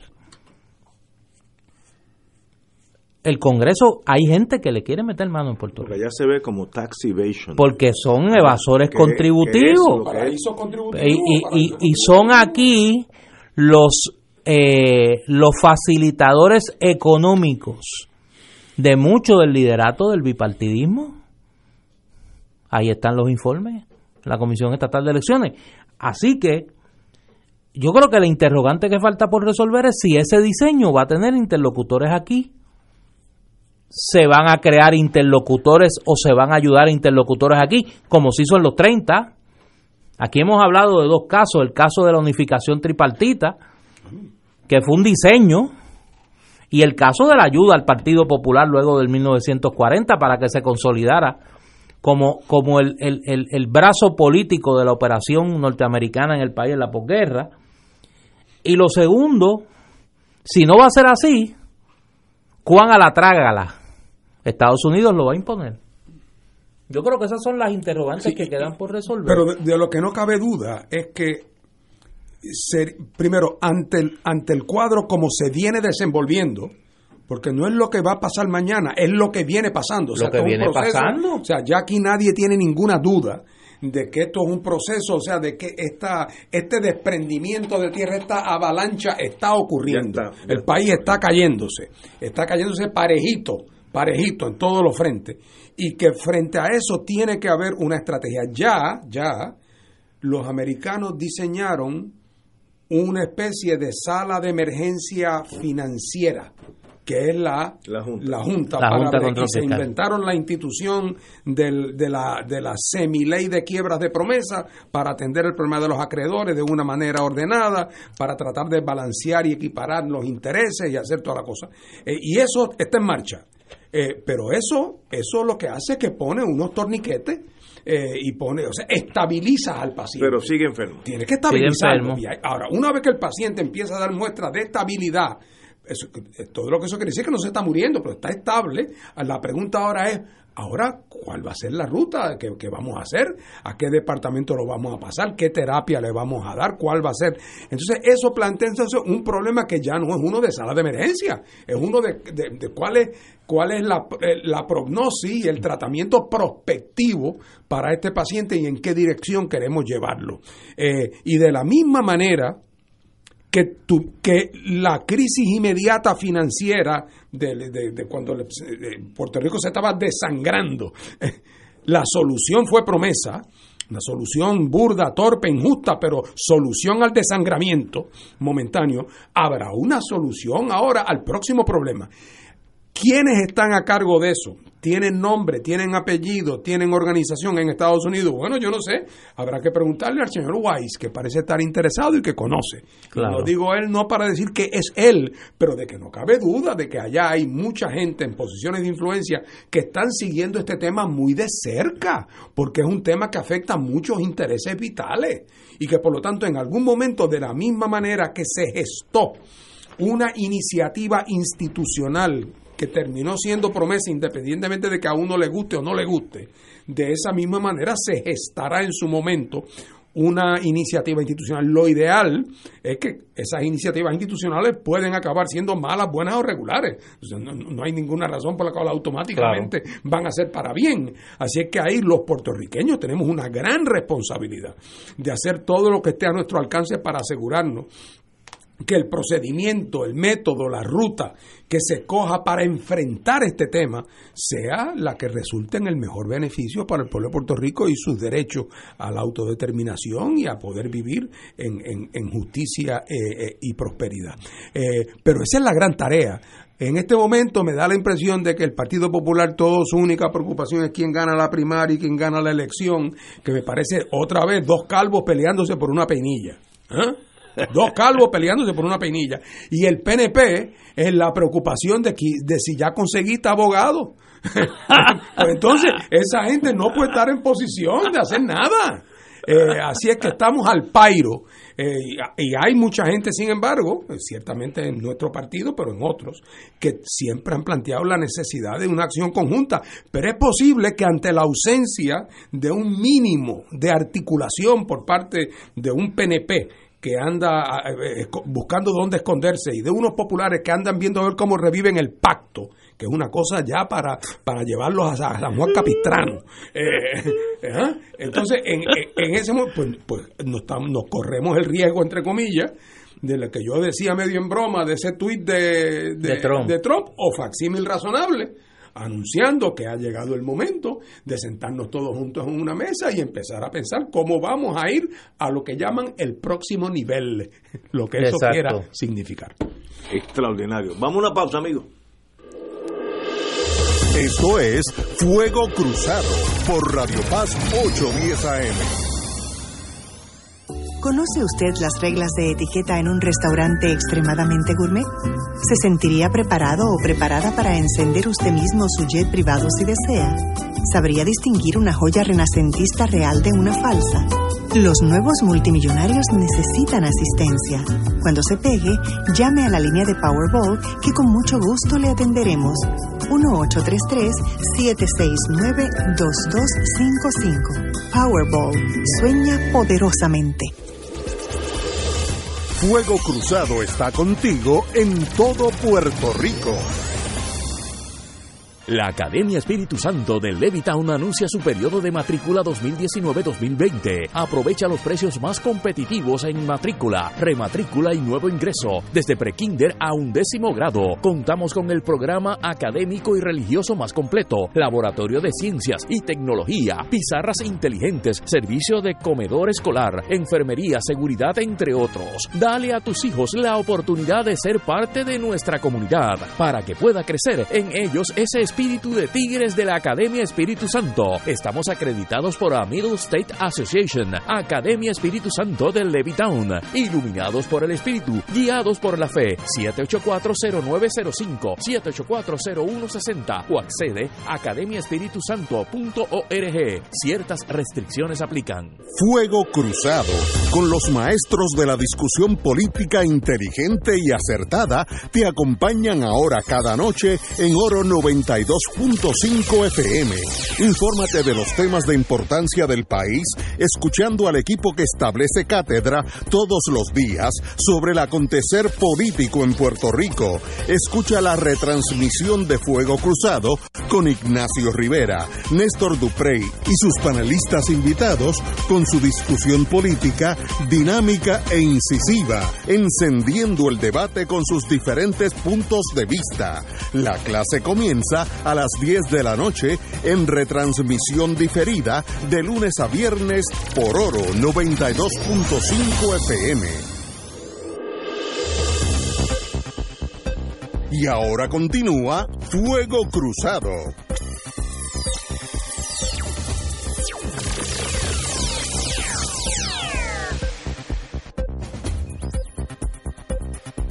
Dijiste unas palabras que me llamó la atención y que no tiene nada que ver con el tema, pero este, tú dijiste mi partido, estaba hablando del PIB.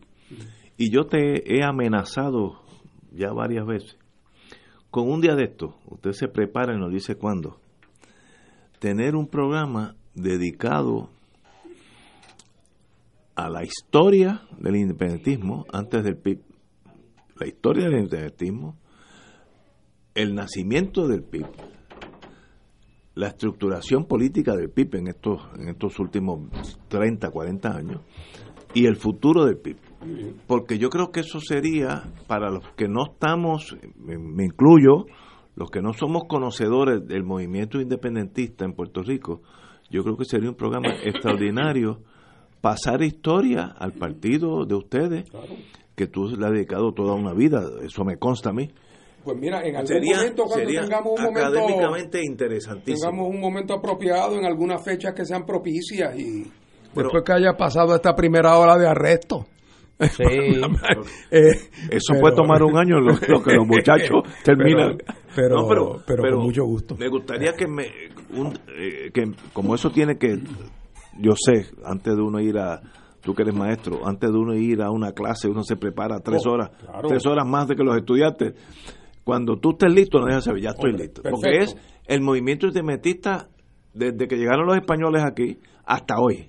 Eh, y, se concentra en el PIB. eso eh, requiere alguien que sepa más que yo de eso, pero de algunas de algunas de algunas épocas y algunos aspectos sí te puedo hablar. no, sería excelente. Con más familiaridad. Excelente.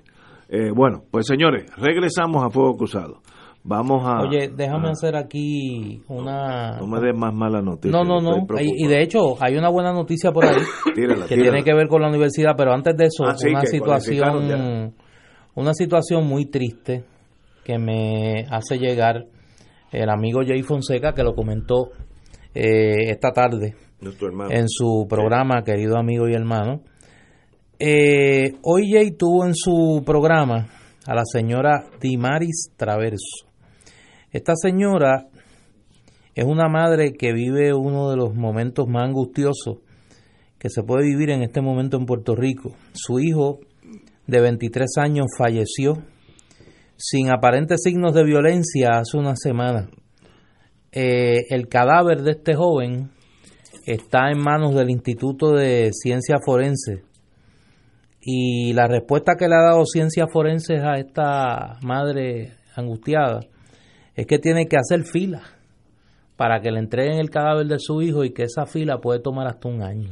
No, no, no puede ser. Eh, no, no. Yo creo que esto ni en Sudán, ni en el Sudán eh, pasa eso. Yo creo que esto es insólito. Me parece que es una barbaridad del Estado. Como bien señaló Jay, este domingo se cumplen tres años de que el pueblo de Puerto Rico no paga su deuda. Se supone que el gobierno de Puerto Rico ha ahorrado en estos tres años 10.2 billones de dólares que no ha tenido que utilizar para el pago de la deuda. ¿Y cómo es posible que con ese ahorro el gobierno de Puerto Rico no tenga ni tan siquiera para mantener el negociado de ciencias forenses cuando en este programa nada más nosotros tenemos que invertir prácticamente la primera hora de este programa en contar la tragedia del saqueo que ha vivido el pueblo de Puerto Rico en los pasados dos años y medio. A mí me parece que esto es angustioso para esta, para esta mujer y me parece que es una vergüenza para este pueblo. Así que me uno al llamado que hace Jay y espero que las próximas horas esto se resuelva, no para ella nada más. No debe haber, no debe haber familias puertorriqueñas pasando por esta tragedia. Es insólito. Es que eso me afecta tanto a mí que hasta se me hace difícil hablar. Y entonces me torno cínico, que eso no ayuda en la radio. ¿A alguien en el gobierno le importa esa dilación? ¿O es que ya, ya llegamos a un problema que el pueblo es un lado y el gobierno es otro, casi enemigo uno de los otros? Así empezó la, Revolución Francesa, cuando el pueblo dijo no podemos con los nobles, y fueron y le cortaron el pescuezo a la gran mayoría. Nosotros estamos llegando a esa etapa donde el gobierno está casi en contra de los deseos del pueblo.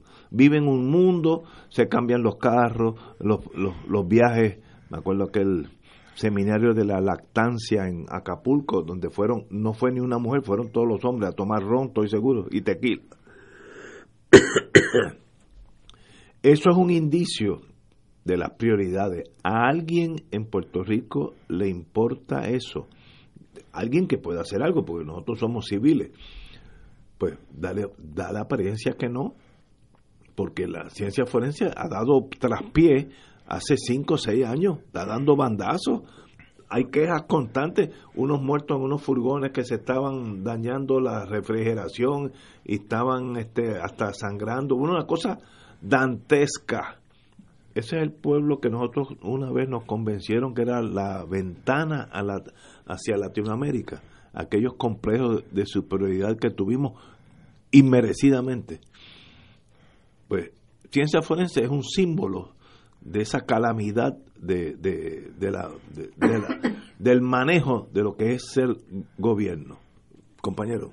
Bueno, yo solamente quiero decir, además de, naturalmente, se solidariza uno con la tragedia de estas de esta familia, que, que, es una de tantas.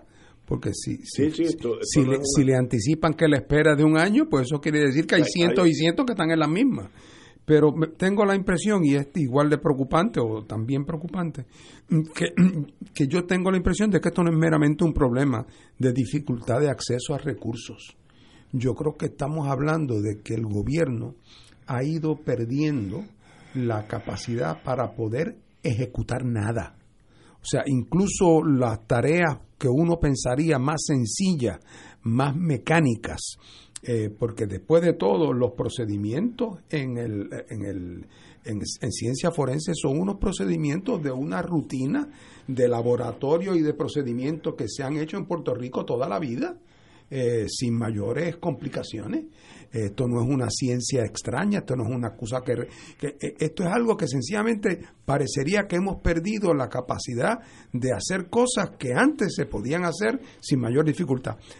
Otra vez, Piensen ustedes en el caso de las famosas lanchas de Vieques y Culebra. Ah, ¿Cuánto dinero se ha invertido? Eh, eh, es que parecería que hay una combinación de, descuido, desidia, eh, ineptitud, ausencia de liderato. Es como una especie de combinación de cosas que uno pensaría que, el país sería capaz de poder atender y en este caso dramatizada por la tragedia que supone el que una familia no le pueda ni entregar el cadáver de su hijo ni que se le diga que tiene que esperar un año, para, para darle sepultura a su hijo es increíble. Y es que otra vez y es otra señal además de cuando, cuando uno habla del colapso del, del Estado del colapso del aparato gubernamental eh, eh, no es mentira colapso. quiere decir Que, que, de la misma manera que ya la policía cada vez más le es más difícil poder investigar un crimen y poder eh, solucionarlo eh, y a los bomberos les es cada vez más difícil poder tener un camión que funcione para ir a llegar a tiempo a un fuego o que sea posible poder enviar una ambulancia a buscar a alguien que esté enfermo o llevar a alguien a Vieques o poder hacer una autopsia. O sea, estamos hablando de que las funciones básicas del Estado ninguna de las cuales requiere ser ingeniero nuclear, ni que requiere tener los recursos de, un jeque árabe. Eh, que son cosas que antes, cuando éramos más pobres, se hacían con una regularidad, hombre, no digo que como en Suiza, pero funcional. Eh, y entonces que ahora, ahora no se puede hacer nada. Y esto no es de ayer para hoy. Es verdad que lo del huracán puede haber venido a complicar la cosa. Oye, pero el huracán fue hace dos años. Me da, me da mucha tristeza. es muy triste. Y esperemos que, que no en este caso, que alguien tome medidas para arreglar ciencia forense, porque para mí es un misterio cómo eso... El, estoy seguro que, que, Santo Domingo, Haití y Jamaica invierten menos dinero en ciencia forense y estoy seguro que están más al día. Ahí viene la ineptitud, ¿eh? eso es un factor que, hay que considerar. Eh, vamos a una pausa, son las 7 menos 16, vamos a una pausa y regresamos con Fuego Cruzado. Esto es Fuego Cruzado por Radio Paz 810 AM. Diariamente en nuestra cocina algo delicioso se cuece en la olla. Se escucha el cortar de la cebolla y el triturar de los ajos. En Freshmart utilizamos ingredientes frescos sin aditivos ni preservativos. En el deli encontrarás la mejor variedad de desayunos, almuerzos y cenas, pizzas artesanales y más. Los mejores especiales de la semana para comer sano y sabroso. Explora la variedad de ofertas más saludables. Ven a Freshmart en Aguadilla, Caguas, Carolina, Condado, Guaynabo y Atorrey. Freshmart es para todos. ¿Conoce las reglas de etiqueta en un restaurante extremadamente gourmet? ¿Se sentiría preparado o preparada para encender usted mismo su jet privado si desea? ¿Sabría distinguir una joya renacentista real de una falsa? Los nuevos multimillonarios necesitan asistencia. Cuando se pegue, llame a la línea de Powerball que con mucho gusto le atenderemos. 1833-769-2255. Powerball. Sueña poderosamente. Fuego Cruzado está contigo en todo Puerto Rico. Cada sábado de 9 a 11 de la mañana tendrás un encuentro con De Frente con la Verdad, donde se discuten asuntos que tocan de cerca la actualidad en todas sus perspectivas, las historias que afectan a tu diario vivir, estos y otros temas analizados desde el punto de vista evangélico. De Frente con la Verdad, todos los sábados de 9 a 11 de la mañana por Radio Paz 810. Te invitamos todos los domingos a la una de la tarde por Radio Paz 810 AM y los sábados a las 7 de la mañana por Oro 92.5 Cuidando la Creación con la hermana Lisi y sus colaboradores. Entrevista, mensajes educativos y dándole voz a grupos que ayudan a cuidar la creación en el mundo. Recuerda por Radio Paz 810 AM, una de la tarde, domingo, sábado por Oro 92.5 FM a las 7 de la mañana.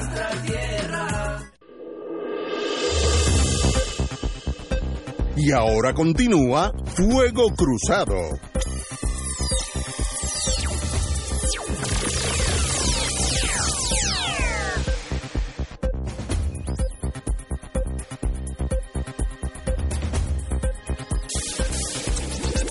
Regresamos, amigos y amigas Fuego. Oye, una noticia que no tiene que ver con nosotros, thanks God.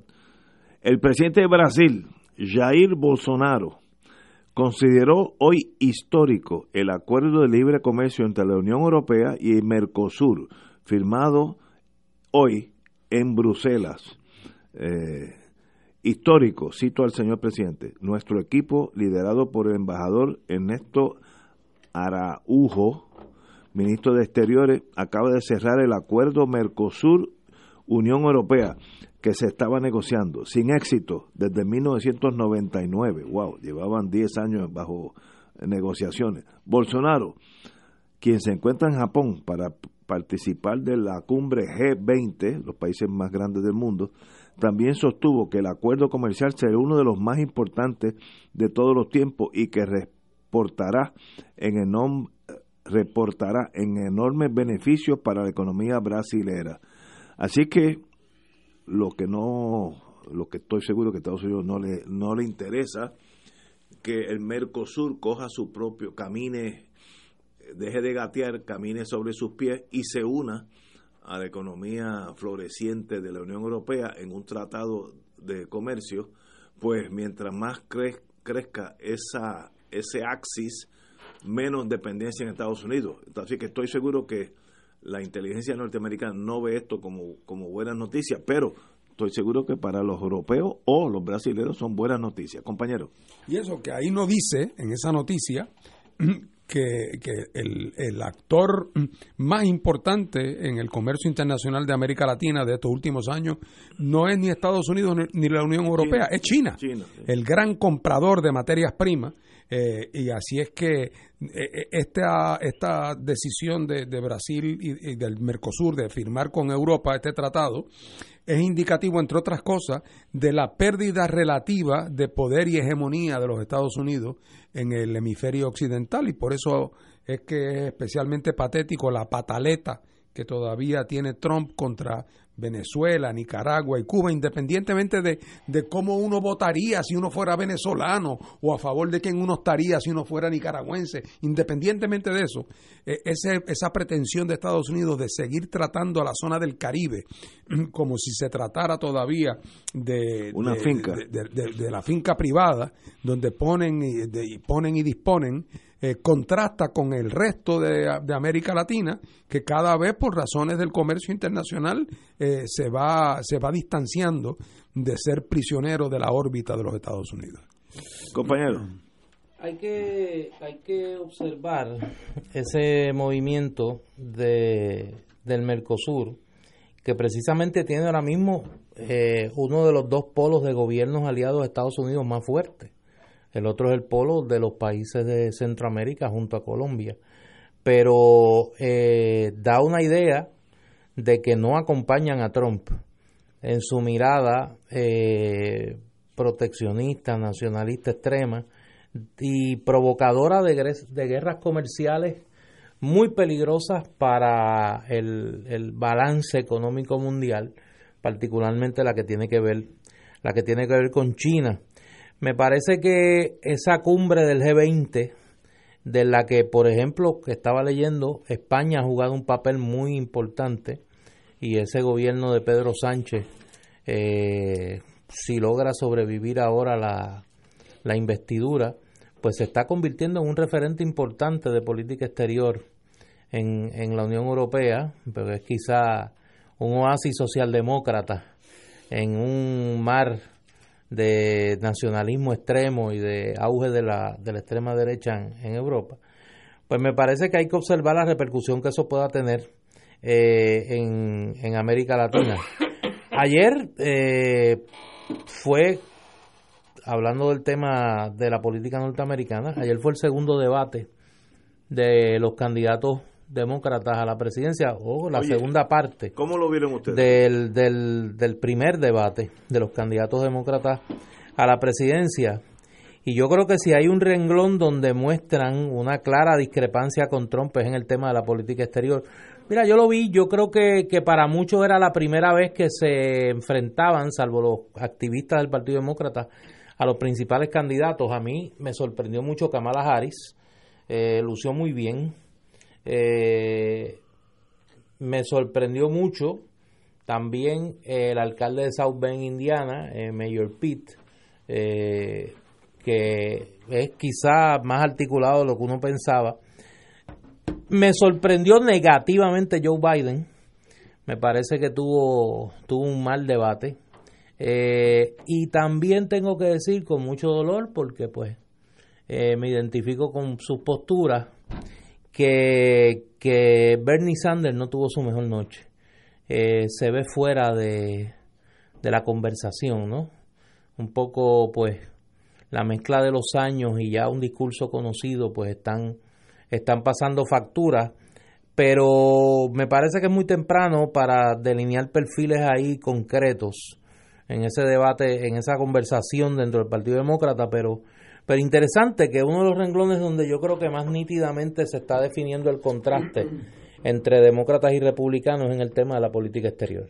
Yo creo que según se, yo coincido contigo en que se, se, va difuminando la figura de Bernie Sanders, pero ojo, eh, históricamente logró un propósito histórico de gran trascendencia. La, el, el, el, vitalizar o revitalizar eh, el sector socialdemócrata del Partido Demócrata de los Estados Unidos, hasta el punto donde una de las razones por las cuales Bernie anoche no llamaba tanto la atención es porque ya la mayoría de los otros han adoptado las, algunas de las principales propuestas de Bernie, como también han adoptado algunos de sus análisis sociológico sobre cuál es el problema de la desigualdad en la sociedad norteamericana. Así es que de alguna manera, eh, en la medida en que Bernie pueda ir desapareciendo, ha dejado enriquecido el ambiente político, ¿verdad? Por esta, por, por, por la creación de una posición que abierta por primera vez en mucho tiempo abiertamente podríamos hasta decir de izquierda exactamente en el, en el Partido Demócrata de los Estados Unidos cuánto tiempo dure eso antes de que la fuerza eh, la fuerza de gravedad del centro político americano eh, eh, vaya atrayendo a quien acabe siendo candidato demócrata para poder enfrentarse con mayor éxito a la candidatura de Trump está por verse, pero de que por el momento el, el que haya este gran número de candidatos ha ayudado a, creo yo, a que vayamos a tener en Estados Unidos un debate más vivo, más intenso, más variado eh, y que por lo tanto sea una campaña que tenga un contenido educativo mayor que el que, el que eh, ha tenido en años en años anteriores. Bueno, señores, una noticia triste pero a la misma vez positiva, el supremacista blanco que con su carro arremetió contra una manifestación en Charlottesville, Virginia, hace uh, un año, año y medio, fue sentenciado hoy a life without parole, que es para siempre preso, para siempre, eh, lo cual lo merece este señor James Alex Fields de Ohio. Se había declarado culpable, que me sorprende que con todo y que hace culpable, que uno siempre negocia algo. Esto surgió en el 2017. La, murió una persona y herida más de una veintena con su automóvil. Y qué bueno que la justicia lo alcanzó, porque de verdad que es una tragedia que por razones estrictamente raciales alguien mata a alguien, eso para mí es incomprensible. Y de paso, antes de irnos, yo vi una foto, lo dije ayer y lo no, no me recuerdo si lo dije, pero tengo que repetirlo, de un padre con una hija de 18 meses ahogado eh, cruzando el río, río abajo, como dicen en Latinoamérica, una vez que uno se ahoga, pues la corriente del río tira uno hacia, hacia la dirección de la corriente. Eh, llegaron a América, pero llegaron los dos ahogados. Y a mí me toca algo de humanidad, porque esa niña que la vi, a, un ahogado estaban uno agarrado al otro. Abrazado. Abrazado, eso me rompe el corazón. Puede haber sido mi nieta. Lo único que tiene que mi nieta sobre esa pobre infeliz fue que nació al otro lado de la frontera, literalmente. Pero eso es lo único, que las diferencias.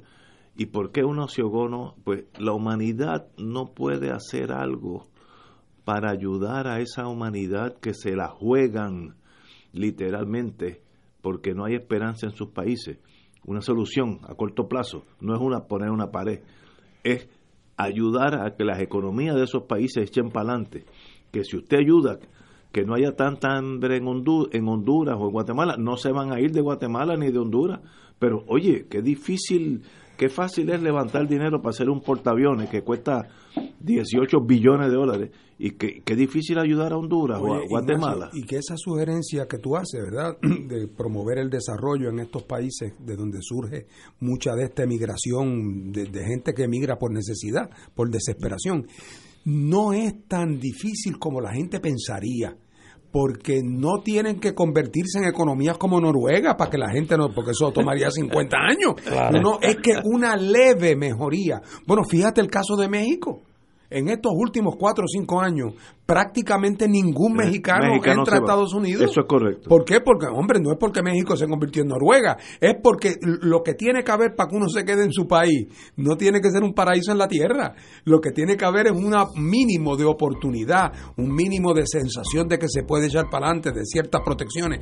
Así es que no, no es que haya que rehacer a Centroamérica para, para disminuir ese flujo migratorio, una política sensata, bien orientada, un plan Marshall bien pensado que a la larga resultaría para beneficio de Estados Unidos también, es una solución que no puede, no puede seguir posponiéndose. Antes de irnos, una buena noticia, la Middle State eh, sacó a los 11 recintos de, la Universidad de Puerto Rico de la probatoria y le otorgó la acreditación completa tras dos años de incertidumbre por la estabilidad financiera de la institución. La Middle State tomó la decisión en su reunión de junio, luego que en abril decidió poner en probatoria durante un año a las 11 unidades. Así que eh, le da tranquilidad a la Universidad de Puerto Rico, a sus 11 recintos, la Middle State, a pesar de la Junta de Control Fiscal, a pesar de la colaboración de la Junta de Síndicos y el presidente de la universidad con el plan de desmantelamiento de la universidad, la Middle State le da un respiro. Wow. Felicidades a la comunidad universitaria que creo que gana paz y tranquilidad. Ganamos todos. Señores, porque ese es nuestro alma mater. Señores, tenemos que irnos. Así que hasta el lunes di a las 17 horas.